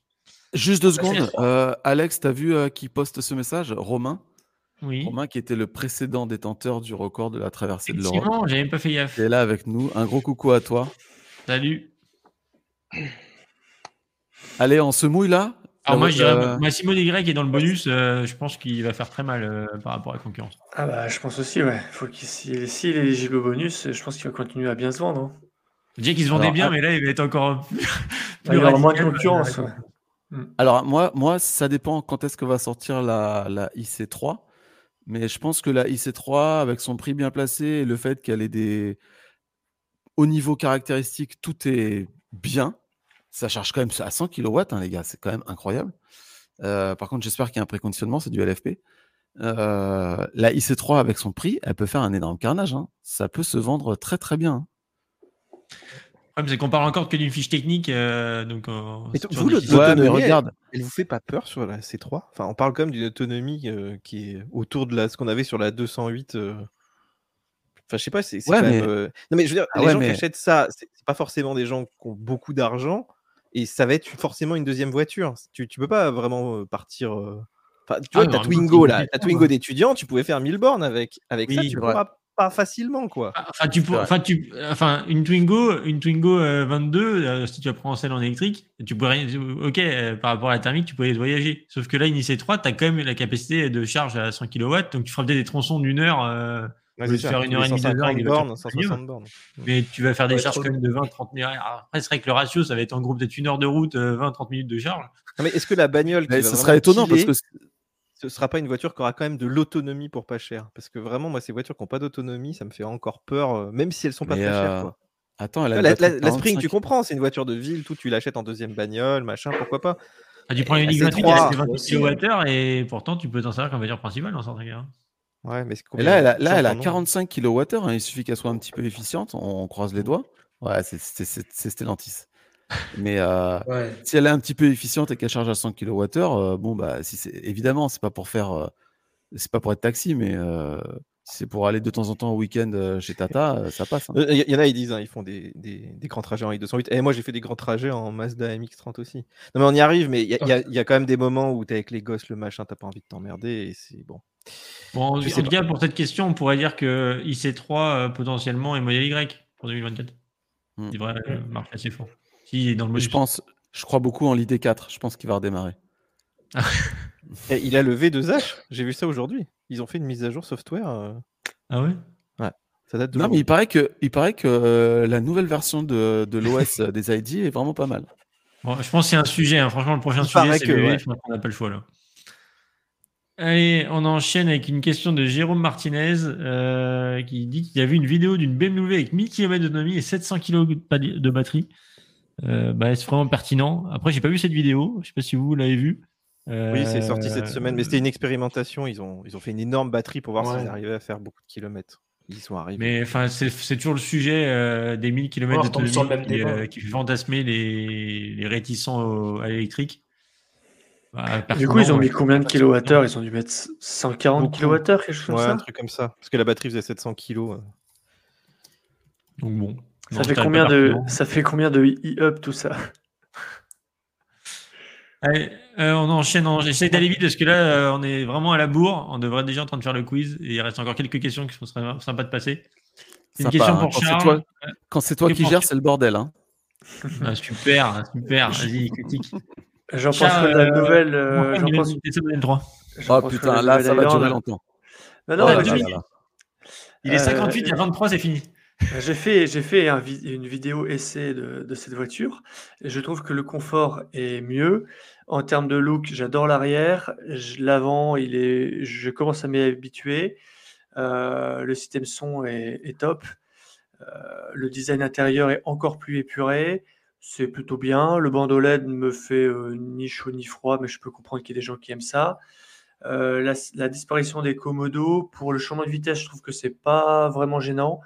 Pour la partie euh, clignotant, je trouve que c- il faut certainement s'habituer. J'ai pas eu le temps. Pour le moment, je préfère les commodos. Je trouve ça plus pratique. mais peut-être qu'avec plus de pratique, on arrive à, maîtriser les clignotants sur le volant. Voilà, je pense que j'ai bien synthétisé les choses. Parfait, merci Charles pour cette efficacité. Euh, une petite question pour nous, euh, la chaîne EV, euh, et peut-être aussi en partie pour moi. Il y a, Didier. Eh, ça va totalement sur Didier. que tu parles Quoi Pas du tout. Qui aime bien châtie bien. Oui, et donc il y a la question de Bécher euh, Choquer, je ne sais pas si je prononce bien, euh, qui dit qu'on bâche, pourquoi on bâche tout le temps euh, Tesla, même JC, alors qu'on l'utilise toujours comme étalon pour la plupart des test véhicules. Alors déjà, c'est pas vraiment une voiture étalon, c'est plus la Unique 28, la voiture étalon. Par contre, pour l'autoroute, effectivement, c'est comme une voiture référence. C'est une référence. Hein. Non, mais nous, chez nous, c'est pas l'étalon en termes de chiffres, c'est l'étalon en termes de fonctionnalité, on va dire. Hmm. Et on l'utilise comme étalon parce que je pense que bah, déjà, les Tesla, c'est quand même les voitures électriques les plus vendues et tout le monde connaît un petit peu les caractéristiques d'une Tesla. Si on prenait une Polestar comme étalon, personne ne pourrait s'y, référer. Voilà, faire un, faire un, grand trajet avec une modèle 3 euh, en plus dans, quand on compare des voitures, ça permet d'avoir une référence qui parle aux gens. Après, le fait de bâcher, pour moi, c'est pas une question qu'on bâche. Euh, c'est une question de bah, juste de, de, dire ce qu'on ressent dans les voitures et ce qu'on trouve, qu'on trouve bien ou pas bien c'est pas du bâchage euh, facile en fait, on le justifie en même temps quand on, quand on dit qu'un truc est pas bien et quand un truc sont bien, on le dit aussi quoi. Et on a filé une BYD à Charles et au bout de voilà, en, une semaine, il nous dit que l'autopilote Tesla c'est de la merde. Donc euh... non, j'ai pas dit ça. Alors maintenant, moi je vous invite à baisser votre volume et je vais lancer, euh, je vais lancer Didier là-dessus. C'est parti, Didier. Il va s'énerver, il va euh, crier. Mais non, mais non, mais en fait, ce qui est assez marrant avec les réactions qu'on a, moi j'ai les mêmes sur Apple. Il y en a qui me disent ouais, tu bâches tout le temps Apple et tout, alors que bon, on est totalement fan d'Apple, hein, tu vois ce qui est écrit derrière. Et en fait, le truc c'est que on n'est pas obligé d'être ou pour ou contre. C'est-à-dire que les gens sont tellement habitués à avoir du YouTuber qui dit que tout est génial. T'as as les mecs qui sont anti-Tesla, anti-Android, alors eux ils sont au taquet dès que tu bâches un petit peu. Et en fait, nous, on essaie juste de, voilà, d'être un peu tempéré. Moi, je, moi, je trouve pas qu'on bâche Tesla. Il y en a qui me disent, ouais, mais tu compares tout le temps à Tesla, comme c'était le, maître absolu.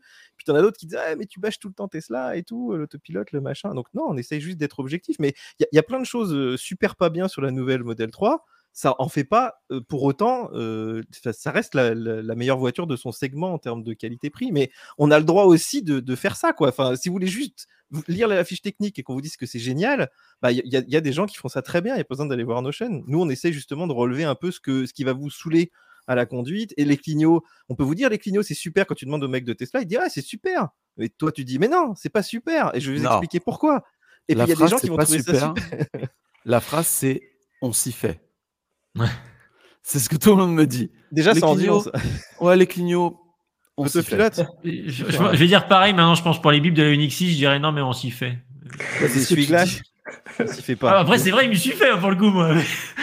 Mais, je dis juste qu'on peut s'y faire, c'est différent. J'ai pas dit qu'on s'y fait. Euh, c'est que chacun peut avoir le choix. Euh, sauf que le clignot au volant, t'as pas le choix. C'est soit tu l'as, soit tu l'as pas.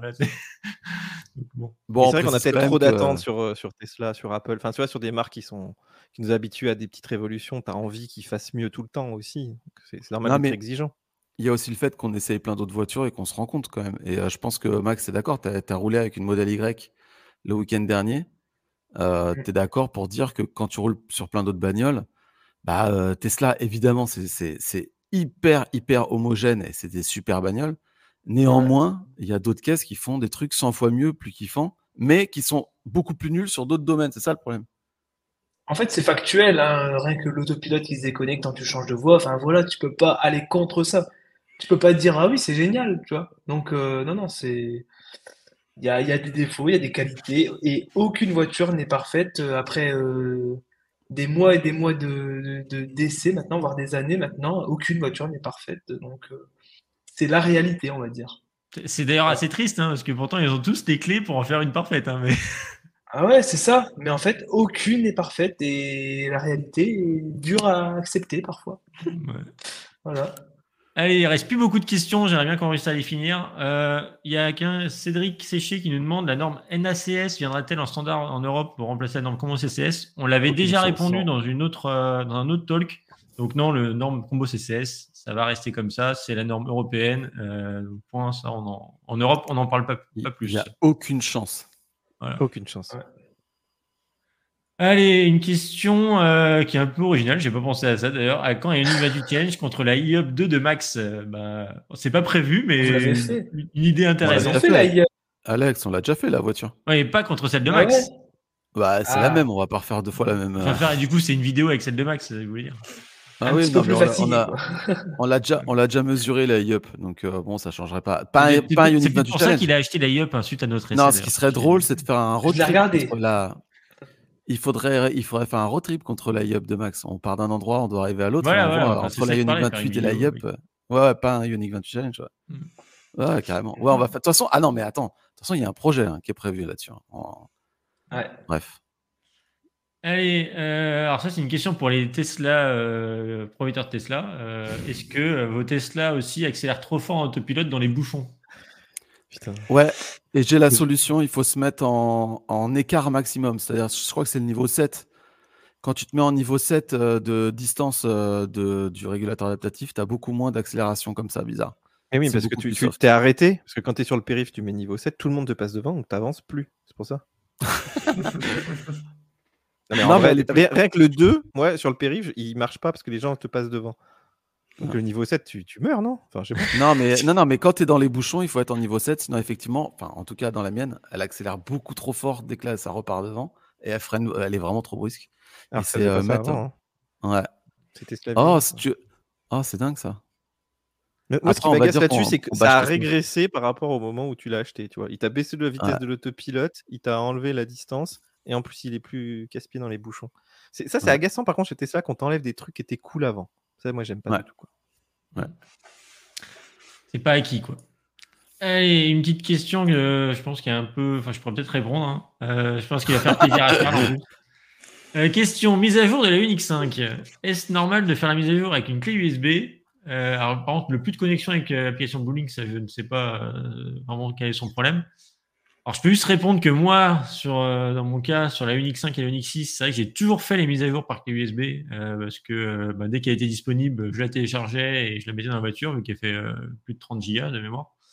mais normalement, elle est censée pouvoir se faire aussi en mise à jour via OTA.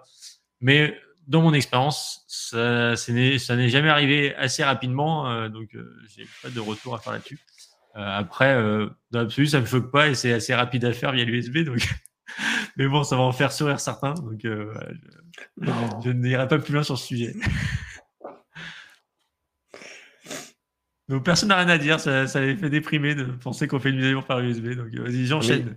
Non, mais déjà, déjà tu as dit que tu l'as téléchargé euh, et que tu faisais toi-même. Parce que moi, je ne savais plus s'il fallait aller chez le, le concessionnaire pour que ah lui ait la clé USB.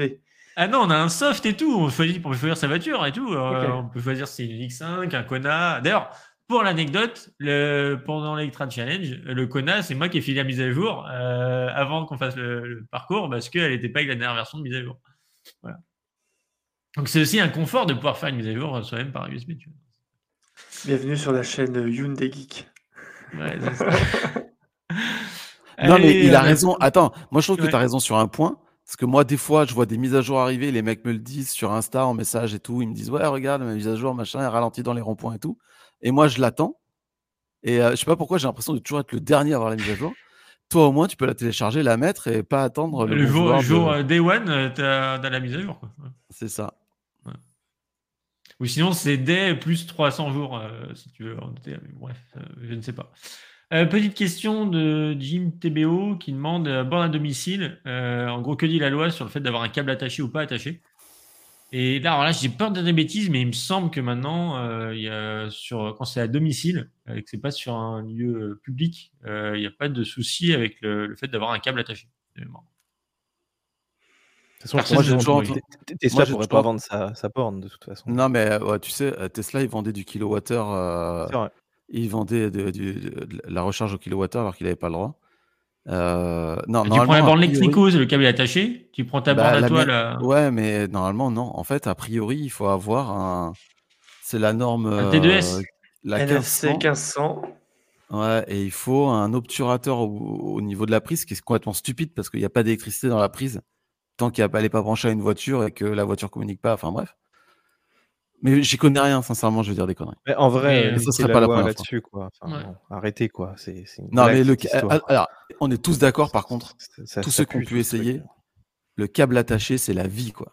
Eh oui. C'est tellement trop bien. Bah, moi, pour le coup, quand j'avais pas le câble attaché, j'avais une borne avec un câble où il fallait mettre dessus. Bah, du coup, j'avais un câble en plus qui était toujours attaché. Donc, au final, oui, la loi dit qu'il faut pas avoir un câble attaché fourni avec la borne, mais au final, c'est pour que j'achète un câble en plus qui me coûte 300 balles ou enfin 200 balles bah qu'il faut que je pose dessus. Moi, j'ai j'ai vu des bornes publiques où les mecs, ils avaient attaché un câble à la borne parce que les gens, euh, souvent, ils n'avaient pas le câble. Donc, c'est les, les, pouvoirs publics, enfin, je sais pas, les, les mecs là-bas qui avaient, qui avaient fait ça. J'ai trouvé ça incroyable. Mais, oui, enfin, ça, change, ça change toute l'expérience en fait d'arriver et que le câble est plus. Enfin voilà, quand on est sur super, superchargeur, on arrive, on branche le CCS, c'est simple, le câble est là. Le fait de devoir prendre le câble qui est dans le coffre et le brancher sur une borne, c'est le truc vraiment quand même un peu chiant. Euh, moi, c'est le cas, c'est le cas par exemple au travail, on a des bornes T2. Euh, bah voilà, ça, ça facilite pas l'accès à, la recharge rapide, enfin rapide, rapidement le fait de pouvoir se charger. En plus, si tu installes bien tes bornes, elles ont un différentiel, elles ont tout ce qu'il faut derrière. c'est ça, non, il y a toutes les protections. a aucun danger, quoi. Mm. Personnellement, j'ai un câble attaché sur ma borne avec une électrico et euh, pareil. je suis très content. Euh, allez, deux dernières questions. Quelle puissance de recharge max en monophasé pour une borne maison? Bah, En monophasé, de toute façon, en théorie, c'est 32 ampères, du 7,2 kW. Ce qui est d'ailleurs recommandé. Je, on va dire, je ne conseillerais pas de passer en triphasé pour monter à une borne 11 ou 22 chez soi. Si on n'est pas triphasé, pour moi, il n'y a aucun intérêt. Quelque chose à redire? Non? Question suivante. Non, sauf à vouloir euh, utiliser. Sauf si tu as une toute petite plage d'heures creuses la nuit, parce que je sais pas, tu rentres tard et tu repars tôt. Euh, enfin, voilà, si peu importe, mais si tu as vraiment une petite abonnement super cher. Enfin, l'abonnement il coûte 20 balles de plus par mois, donc ça, te fait 2-3 euh, deux, trois charges, t'imagines? Ça vaut pas le coup je pense que franchement, 7 ah, kilos, ça, charge quand même, ça charge quand même hyper vite. 7 kilos, ça te charge la euh, nuit, c'est sûr. Donc, euh, pas Alors moi, personnellement, si je suis taxi, effectivement, je peux charger que nanana. Je me, pour le et que j'ai une maison en triphasé, je me, je me paye l'abonnement à 20 euros. Hein. Je me fais plaisir. Oui, oui, c'est un cas particulier. Hein. Si tu veux charger entre midi et deux, un truc comme ça. Ouais, voilà. Allez, dernière question, et on va enfin pouvoir attaquer le quiz que JC attend, je pense, avec impatience. Euh, quels sont les modèles qui vont sortir avec du V2L à part Renault? Alors déjà, je ne sais pas si dans la question, euh, euh, il sait qu'il y a d'autres voitures qui font déjà du V2L. je pense, alors Renault ne fait pas du V2L justement, il fait du V2H. Je pense qu'il fait une erreur par rapport à ça. Enfin, V2L, c'est véhicule tout load, c'est-à-dire tu branches une prise sur ta voiture. V2H, véhicule tout home, tu mets ta maison sur la voiture. C'est intéressant quand tu fais du solaire, par exemple, tu charges ta voiture au solaire la journée, tu renvoies le soir la nuit, ça devient une batterie, une énorme écoflow. Et euh, V2X, euh, là, ça renvoie l'électricité sur le. Non, V2G, ça renvoie l'électricité sur le, grid, donc la grille, donc le réseau. Et V2X, c'est euh, l'ensemble. V2X, c'est plus ouvert. C'est en gros V2X, c'est qu'on. Ouais, c'est l'ensemble de tout, quoi. Voilà, c'est le truc général sans dire vers quoi ça va, quoi. Et le V2H Renault, je crois que spécifiquement, ils ont fait une borne en AC. Du coup, en fait, ça fait le V2L aussi, a priori. ouais. Je ne veux pas dire de bêtises. En, théorie, ils ont dit qu'il y avait deux. Normalement, les normes, s'il y avait de, s'il y avait 2G, en théorie, il y a sûrement du V2H, et s'il y a du V2H, il y a forcément du V2L. Ouais, mais ça se trouve, je me dis une connerie. Et donc, quels sont les autres modèles Donc, à faire du V2H, du coup, eh ben, il y a les extrêmes, en fait, de ceux qu'on connaît c'est-à-dire Renault 5 et Tesla Cybertruck, qui a priori fait du V2, V2G même, je crois, V2H. V2H, ouais. Ouais, il y a aussi le il y a, Ford. Il y a, une, il y a une Ford qui va le faire, non mmh. ah, Le F-150, il le fait hein, sur les chantiers. Bah, il y a même tous les le Hummer EV. Euh, mais bon, ça va arriver petit à petit. Euh, un peu tout le monde le fait en fait au final. Hein. Ah, non, mais là, V2H, non, il y a, V2H, il n'y en a pas beaucoup. Hein. non, V2H, il n'y en a pas beaucoup. Mais, v, 2 h mais de toute façon, V2H, ah bah, on, avait eu, on, avait eu, le débat c'est qu'il faut aussi des bornes adaptées. Et Renault te disait, les bornes qu'ils ont eux, elles vont être marcher qu'avec les Renault. Hmm ce qui est un peu dommage. Il n'y a pas encore Tesla, vraiment défini V2H bah, qui s'impose. Tesla, il te dit sur le site, le V2H du Cybertruck, il faut avoir le Powerwall plus le petit boîtier, et sans ça, tu peux pas avoir ça. Ce qui est fou quand même, ouais. qui est pas une norme. Quoi. Mmh. Et pour répondre aux gens dans les commentaires, le Cybertruck en V2H, c'est bien 11 kW. Et c'est via la prise de recharge, euh, comme tu l'as dit euh, Didier, prise de recharge, euh, Powerwall Connector plus Gateway Tesla pour que ça, pour que ça fonctionne. Et puis le V2L, donc il y en a plein. Hein. Hyundai, Kia, euh, euh, euh, Ford, si je dis pas de bêtises, MG. Euh, Volkswagen, Volkswagen sur la Ladybuzz, on en avait une prise. Voilà, il y en a plein, plein, plein qui font. Du Maintenant, ça devient, ça va devenir petit à petit le standard que, comme on a du one pedal, comme on a des préconditionnements. Maintenant, je pense que chaque constructeur va commencer à, rendre ça disponible vu que c'est quand même bien pratique. Il y a MG5 Road Electric qui nous dit planche V2L, la base. sur, sur, la MG, c'est pas évident d'avoir le petit boîtier qui fait ça. Mais MG le vend pas pour sortir du courant. Ce qui est bien, c'est qu'on a toutes les infos Ford en, temps réel. Hein. Les Ford, ils font des super trucs. C'est un peu sous-côté chez nous, Ford. Il a Mais oui, Ford, c'est sous-côté. Bon, allez, euh, il est 23h15. On a juste 30 minutes de retard sur le planning, mais voilà. Comme d'hab.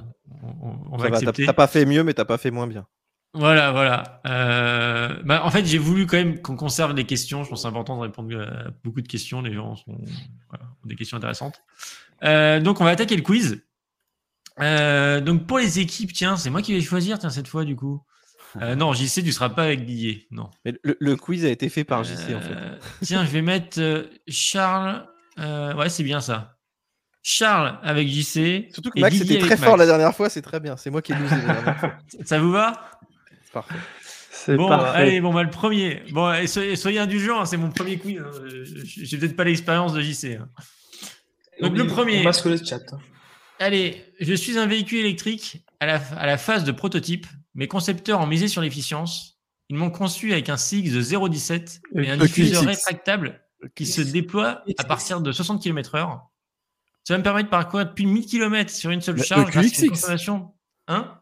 EQXX Oui, EQXX. Ah, bah, on l'a dit trop. Est-ce que je parlais J'entendais bah rien. J'entends rien. Vous me parlez plus fort. Hein. Je l'ai dit en 2022, je crois déjà. Très bien. je finis quand même mon explication. 8,5 kWh au 100 et une batterie de 100 kWh, la Mercedes EQXX.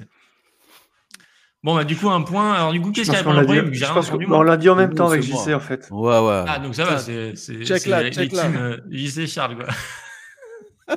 Allez, Max, faut qu'on se refasse. Très bien. Euh, allez, on enchaîne avec une deuxième, deuxième petite question. Alors, je suis un réseau de recharge créé en 2012 je compte 177 stations de recharge à travers l'Europe. Ah. J'ai ouvert mes premières stations en France en 2021.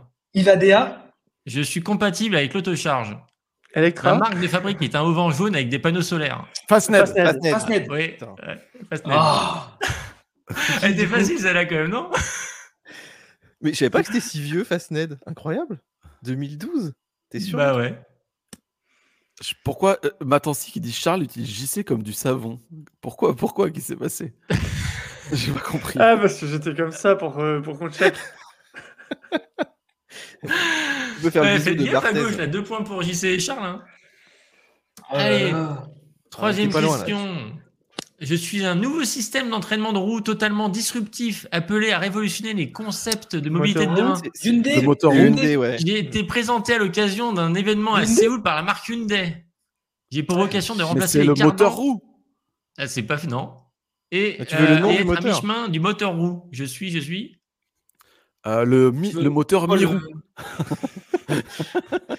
Déjà, la marque, c'était pas mal. Hein bah ouais, mais non, la marque, non, c'est pas facile, c'est le, le, nom de, le nom de la techno. Ah là là, mais. Euh, en plus, ça, le nom est, le, est, parlant. Le One Wheel, c'est le One Wheel. Ah, tu es presque, tu es presque.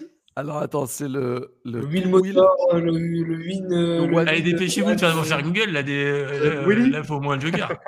Uni-Wheel, Uni-Wheel. Uni-Wheel, oui, c'est l'Uni-Wheel. C'est une actu, c'est passé dans automobile propre. Mince, vous auriez pu le voir rapidement le crab wheel. Je, je, suis en train de lire les commentaires en fait, les gars. Eh, ah, Nul, hein. Vous avez accès Uniwheel. Ouais, bah du coup, c'est Didier comme qui l'a sorti en premier, euh, qui a été plus rapide que vous à chercher. Hein. Donc allez, 2-1, 2-1 pour, euh, pour le. Dur, un point pour l'équipe de Max et Didier. Le Willy Denze.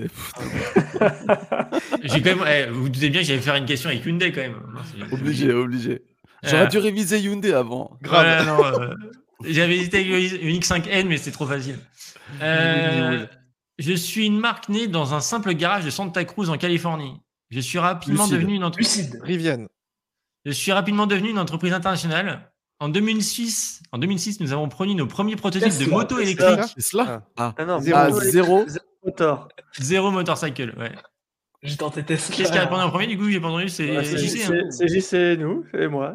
Double-. Donc, suis- toutes nos motos sont équipées de moteurs Z-Force. On me compare souvent au Tesla de la moto. Je suis zéro motorcycle. Allez, bon, à 3-1. euh, là, ça devient chaud. hein. Il reste que deux questions pour, équi- pour euh, équilibrer. Même pas, non. Il, reste, il vous reste qu'une question. Après, c'est la question bonus. Donc, euh, ça va être chaud. Ouais. Allez, cinquième question. Je suis, je suis un protocole de recharge qui permet de simplifier le lancement de la recharge. Plug and charge. Oh, Ah, direct. euh, ça- Ah, le réagir. J'étais au début réservé aux véhicules premium, mais maintenant, de plus en plus de véhicules me sont compatibles. On me confond souvent avec l'autocharge. Je suis le plug and charge. Et d'ailleurs, Donc, du coup, euh, c'est Charles qui a répondu là, je crois. Non, c'est Didier. je Non, pense. c'est Didier. J'ai- Didier, j'ai- on, ouais. on- on a publié une vidéo sur la chaîne EV où on fait un trajet sans carte de recharge et tout le monde dans les commentaires dit allez la carte bleue, allez la carte bleue, allez la carte bleue. Et en fait, euh, non.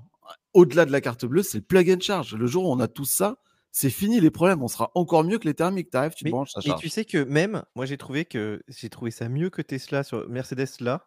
Et j'ai fait un énorme trajet en Europe. Je suis en train de monter la vidéo et j'ai trouvé ça génial parce que tu te mets sur n'importe quelle borne et on va dire que la moitié tu as le plug and charge et l'autre moitié tu utilises l'appli Mercedes. Et franchement, tu n'as plus besoin de rien quoi. C'est, j'ai trouvé ça super. Mm. Et Tesla, ne, ne- finalement, ils vont avoir du retard avec ça s'ils le prennent pas en charge. Parce que, l'air de rien, euh, les autres bornes, elles se développent quoi. Mais si, pourquoi Tesla ne propose pas le plug and charge euh, pour les non Tesla Ce serait parce que Bah, quand tu es non devrait. Tesla, Oui, c'est aussi. quand tu es non c'est une tannée hein, d'aller chez Tesla. attractif. faire la- Ouais, même dans l'autre sens. Dans l'autre sens, tu as envie de- d'appuyer sur un bouton sur ta Tesla et que ça charge quoi. Ah ouais, mais là, ça veut dire que tu vas charger ta Tesla ailleurs. Et là, c'est moins intéressant. Ouh là là. pour eux, tu vois. Ouh là là. Ouais. Bah oui. Bon, allez, il y a une petite question bonus euh, qui peut peut-être Allez, faire. Max. euh, Allez Max qui, qui peut peut-être faire réussir à gagner Max et Didier. Euh, Allez, je sens que elle va être chaude celle-là, hein, mais bon. Combien de millions de tonnes de produits pétroliers la France a-t-elle consommé en 2022 millions de tonnes. Attends, mais pour les bagnoles, pour les bagnoles ou en tout? Ah non, c'est tout. Oh Produits là. pétroliers. Un enfer. Comment veux-tu qu'on sache? En millions Eh, Pas de. Google. Regarde, eh, il y a les yeux de Max. Ils sont en train de regarder vers le haut, 300, c'est-à-dire vers 500, ses onglets. Ah non, j'ai mes mains dans ma poche. Ouais, bah recule, recule. dans- Plus loin, voilà. ok. Allez, bah, un chiffre, allez, un chiffre. Ah, déjà, déjà c'est en chat, millions. Déjà, en millions. Ah j'ai- au début, j'ai hésité à vous poser la question si vous disiez ça en millions ou de tonnes ou pas. Ah Mais, ouais. euh, oui, il faut quand En même cibler un minimum. Bon, Charles, 700, Charles, 700, ok, moi, c'est- 700 millions. Je cache. Ça va être un truc énorme quand même, non? Moi, j'ai je- 900 j'aurais dit- millions. Moi, j'aurais dit 2500 millions. Ah, ça va être en 2500 milliards. Non, c'est con. C'est con, sinon elle a demandé en milliards. Non. 500, Euh, 300. 900 je, vais, millions, je vais essayer de 900 faire un calcul. Je vais essayer de faire un calcul. Attends, il a dit 900 millions. Alors nous, on dit 899 millions. Ouais. Moi, je pars sur 900. C'est c'est pas mal. 900. Ouais, si, si vous êtes à plus de 100 millions d'écart, les deux ont perdu. Voilà. Oh, lui, il Ah. est fou, quoi. Mais c'est quoi? Là, euh, Tu deviens tyrannique hein, quand tu t'occupes. Ah oui, parce que sinon, là, c'est trop facile. Tiens. Bon, Ça va vite, euh, Charles. hein. Charles. Pas Didier, 500 c'est une millions. idée, mais- Hein Mais je crois qu'un un- un 500. Français, c'est quelque chose comme euh, quelques dizaines de millions de tonnes, non déjà non? C'est beaucoup, hein, sûr, ça va c'est très que très vite. C'est entre Ouais, un mais mi- il c'est aurait pas dit en milliards, tu vois. Ouais, c'est- ouais, Non, mais oui, c'est moins de 1000. C'est moins de 1000. Je pensais pas que ça vous ferait cogiter aussi longtemps. Allez, On est au 90, milieu, on met 4- 500. Allez, un chiffre. 90 Allez, un chiffre. 4- Moi, 90 je dirais millions. 90 300, 500, mais bon. Combien? Attends, décidez-vous. Allez, Attends, vas-y, attends, on attends, dit. attends, attends, attends. On donne Charles, un chiffre Charles. pour deux Charles, on dit. Tu dis Bon, 90. Max, je te la laisse. Attends, euh, attends, je, je- Charles, je tu- réfléchis. Non, c'est plus, ouais, c'est plus, c'est plus, c'est plus. Allez, on dit je partais 200. sur 900, moi. On dit. Voilà, Ouais, 1900 j'étais- ou je partais 200. sur voilà. 700 au départ, moi. J'avais dit 700. 700, Alors, ça c'est Vous pas combien, euh, Didier et Max? 900, si DJ est d'accord. Bon, on Ouais, part sur allez, 900. vas-y, je te le laisse. Moi, Moi, j'aurais on dit 700. 300, Nous, on 500, choisit mais 700. Allez, check. Tape là. Je te le Bon, laisse. bah, vous, vous avez tous les deux perdu. Parce que c'était pas aussi important quand même. Ça me paraissait déjà beaucoup euh, la quantité, mais là vous allez dans des extrêmes de folie. Vous avez juste multiplié par 10 euh, la, Oh valeur, vu que c'était 66,2 millions. hein. Oh, ça Mais va. On a gagné. Bon, on s'en fout, on a gagné. On est les plus proches. Vous avez dit combien euh, Bon, allez, je vais quand même euh, avouer que JC et Charles dit ont quand même mieux 900. répondu aux questions d'avant. Donc, euh, Ah, bah, c'est eux qui ont gagné ce quiz. Pour sa première participation, JC a réussi à gagner un quiz. Pour une fois qu'il gagne un truc dans un, dans un challenge. Ne spoil pas. Ne Tu nous, avais, tu nous avais dit laisse-le gagner, mais pas trop facilement, donc c'est bon là. C'est ça, voilà, c'est ça. Euh, faut lui faire plaisir. Sinon, il revient pas. Donc voilà. Ça veut dire que tu vas continuer à euh, Bah voilà, fin du quiz. Euh, je sais pas s'il y a d'autres choses qu'on voulait traiter euh, ou si on va s'arrêter là et qui est déjà quand même tard. Deux heures et demie, c'est C'est ça, il est peut-être temps d'aller se coucher. C'est le tarif, hein, c'est toujours 2h30. À chaque fois qu'on se, on se fait un planning de 2 heures et on fait 2h30. Mais en même temps, c'est tellement cool. Regarde, on a encore 650. On a eu plein de questions. Euh, on Super répond, bonne question. cool. Après, on sait pas combien de personnes ont fait des AVC, ils sont en train de dormir sur, leur- sur leur clavier. hein, mais... Ouais. Et donc, le nombre de gens qui sont dépêchés de commander des bagnoles en disant Putain, il me reste 15 jours pour commander là. Mais même pas. Ah, il même reste pas, quoi 9 jours. 9 jours. Tu vois, la Smart, là, il y en a, ils, disaient dans le chat, elle est co- commandable à partir d'aujourd'hui. Donc, ça veut dire que sur 10 jours, ils vont faire leur vente euh, de toute l'année 2024. C'est ça. Oh. C'est triste quand même. hein. Bon, Et- bah, du coup, et- on- Non, mais en Mm, parlant du bonus et de BYD, là, vite fait, euh, il y avait quand même. euh, BYD faisait un effort financier pour mettre la 4 roues motrices, la CIL, dans le bonus. C'est-à-dire que tu pouvais acheter pour euh, bah, 42 000 euros une voiture de 525 chevaux. Ah, Mm. C'était quand même démentiel. En espérant qu'il y ait des mises à jour après, parce que sinon tu vas être déçu quand même. Mais il y a un petit commentaire que je trouve assez drôle qui vient d'être posté. Le live, c'est comme la recharge de la tu prévois une heure et tu restes une heure et demie. Ouais, je dirais plutôt c'est comme la recharge d'une BYD, mais Bref. Bon, en tout cas, c'était bien cool de passer euh, cette soirée encore avec vous. Euh, c'était original de le présenter un peu. Je sais pas si je le ferai à chaque fois. C'est... J'ai pas le talent, je pense, de JC quand même. non, c'était Euh, c'est très assez bien, drôle de préparer le quiz. Non, c'était très bien, Alex. Bon, bah, super. C'était un plaisir de vous, de, vous, de vous partager ça, en tout cas. Euh, bah, du coup, merci à tous euh, d'avoir été présents ce soir. Euh, pensez à liker le podcast si vous êtes sur l'écoutez sur le podcast, ça permet de, donner un peu plus de visibilité. Et il sera retrouvé du coup ben, sur notre chaîne, la chaîne euh, et également ben, sur no- notre chaîne YouTube en replay. Donc, bah, merci à tous. Je vous dis à la prochaine pour un autre live si vous voulez dire un petit au revoir avant de partir. Bravo Alex. Et à Ouais, très vite. bravo, Alex. Ouais, Dans les bravo, Alex. commentaires, il y a des gens qui disent bravo, Alex, hein, tu sais. On va super. Merci à tous. Ton Allez, public de fans. Allez, ciao ciao, bonne soirée. Salut, à la prochaine.